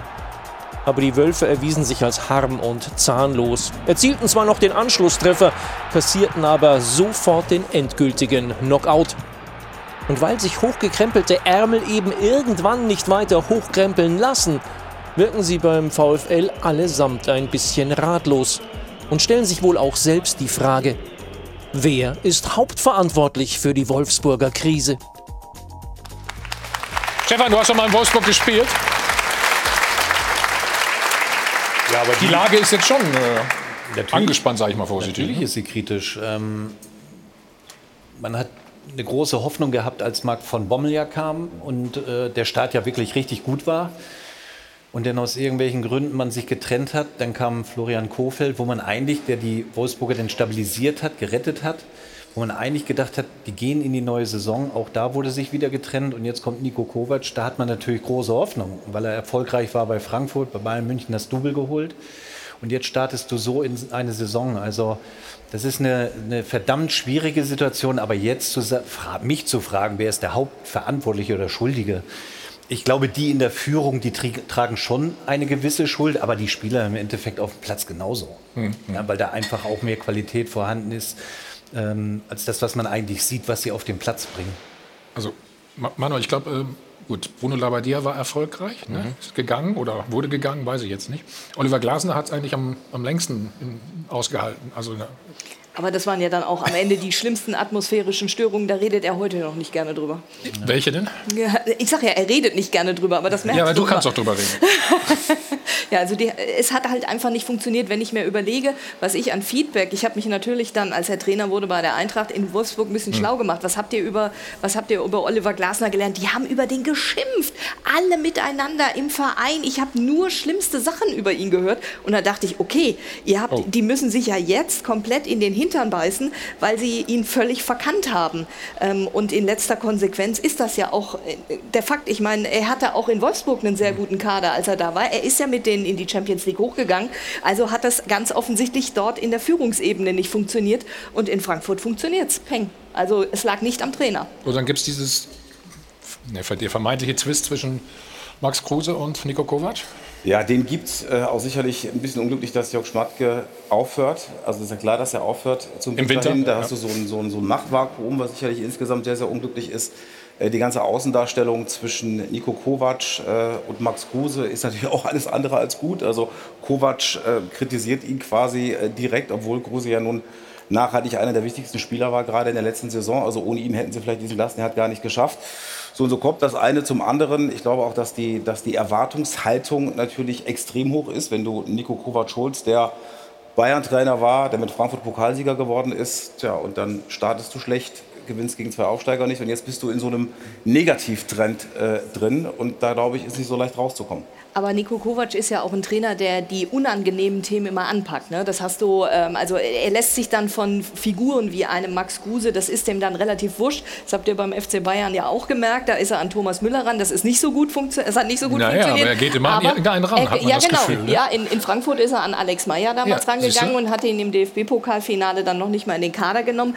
Aber er hat halt einfach die Sache gesehen ähm, und hat den Fokus darauf gesetzt. Und wenn du so willst, braucht er diesen Reibungspunkt in letzter Konsequenz. Ähm, in Frankfurt hat es funktioniert, die sind dann Pokalsieger geworden und haben eine, eine Entwicklung gestartet, die es vorher bei dem Verein so nicht gegeben hat.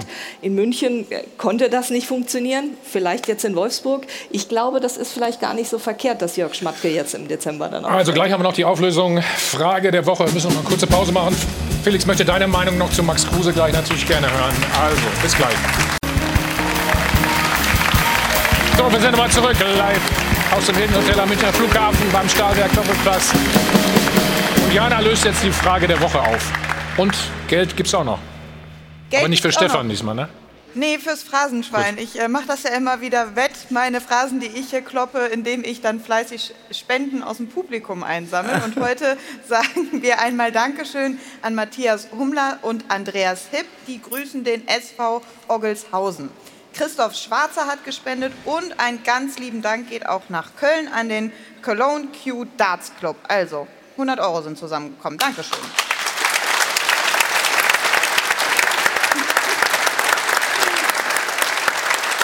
Ja, und bei der Frage der Woche so wirklich auflösen kann ich die nicht, weil das Abstimmungsergebnis gibt nicht so richtig viel her. Es ist fast 50-50. So. Also ja und nein, die Meinung teilt sich da tatsächlich. Und wenn man so durchs Netz liest, dann ist der Tenor grundsätzlich schon, dass man sagt, lasst dem Jungen erstmal Zeit, lasst den mal in Frankfurt ankommen. Aber klar ist auch, wenn er mit dieser Leistung weitermacht, dann ist es irgendwann gar nicht mehr anders möglich, als ihn mit zur WM zu nehmen. Er ist einer, der den Unterschied ausmachen kann und der den gegnerischen Spielern immer einen Schritt voraus ist.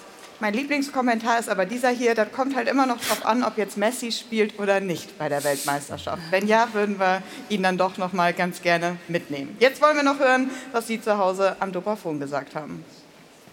Ganz klar, Mario Gitze muss mit. Er ist kreativ, hat die Erfahrung aus vielen Spielen, auch Länderspielen und geht kein Weg dran vorbei. Leider reicht es für den Golden Boy in der Nationalmannschaft nicht mehr. Das haben auch die Spiele gegen Bayern München und gegen Real Madrid, wo er gar nicht gesehen wurde, bewiesen. Mit diesen Leistungen muss Mario Götze mitfahren nach Katar, denn er bestätigt momentan von Spiel zu Spiel, dass er ein genialer Fußballer ist und alle Fähigkeiten hat, unsere Nationalmannschaft weiterzubringen. Fünf Spieltage ist noch viel zu früh. Da sollte man erstmal auch die Champions League Spiele beurteilen können und dann abschließend urteilen, ob er passt zur Nationalmannschaft, ja oder nein. Ja, Vielen Dank für die Beiträge. Wir mussten gerade ein bisschen schmunzeln, weil das hörte sich an, als der Uli Hoeneß da auch seinen Kommentar zu abgegeben. Und an der Stelle muss ich nur sagen. Äh, Max Kruse wird wahrscheinlich nicht bei der WM dabei sein. Wie siehst du ihn? Ja, wir haben ja über Typen gesprochen. Er ist ein Typ, typ ne? aber er ist natürlich jemand, der natürlich auch viel Angriffsfläche bietet, wenn es nicht läuft. Aber bis jetzt ist er mit seiner Art gut gefahren in seiner Karriere und er wird sich auch nicht mehr ändern. Gut. Felix, vielen Dank für den Besuch. Danke an euch alle.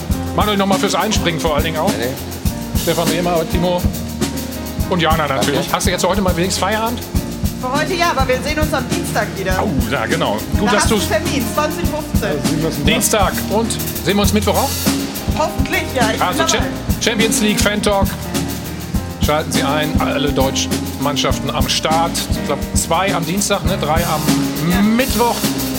Wie immer aus dem Deutschen Fußballmuseum in Dortmund. Und morgen dann äh, der Talk am Montag mit Rudi Brückner, Markus Babbel wird zu Gast sein. Und nächsten Sonntag hier im Doppelpass Hassan Salihamidzic. Also, schönen Sonntag. Vielen Dank ans Publikum. Hajo von Adel und Ben.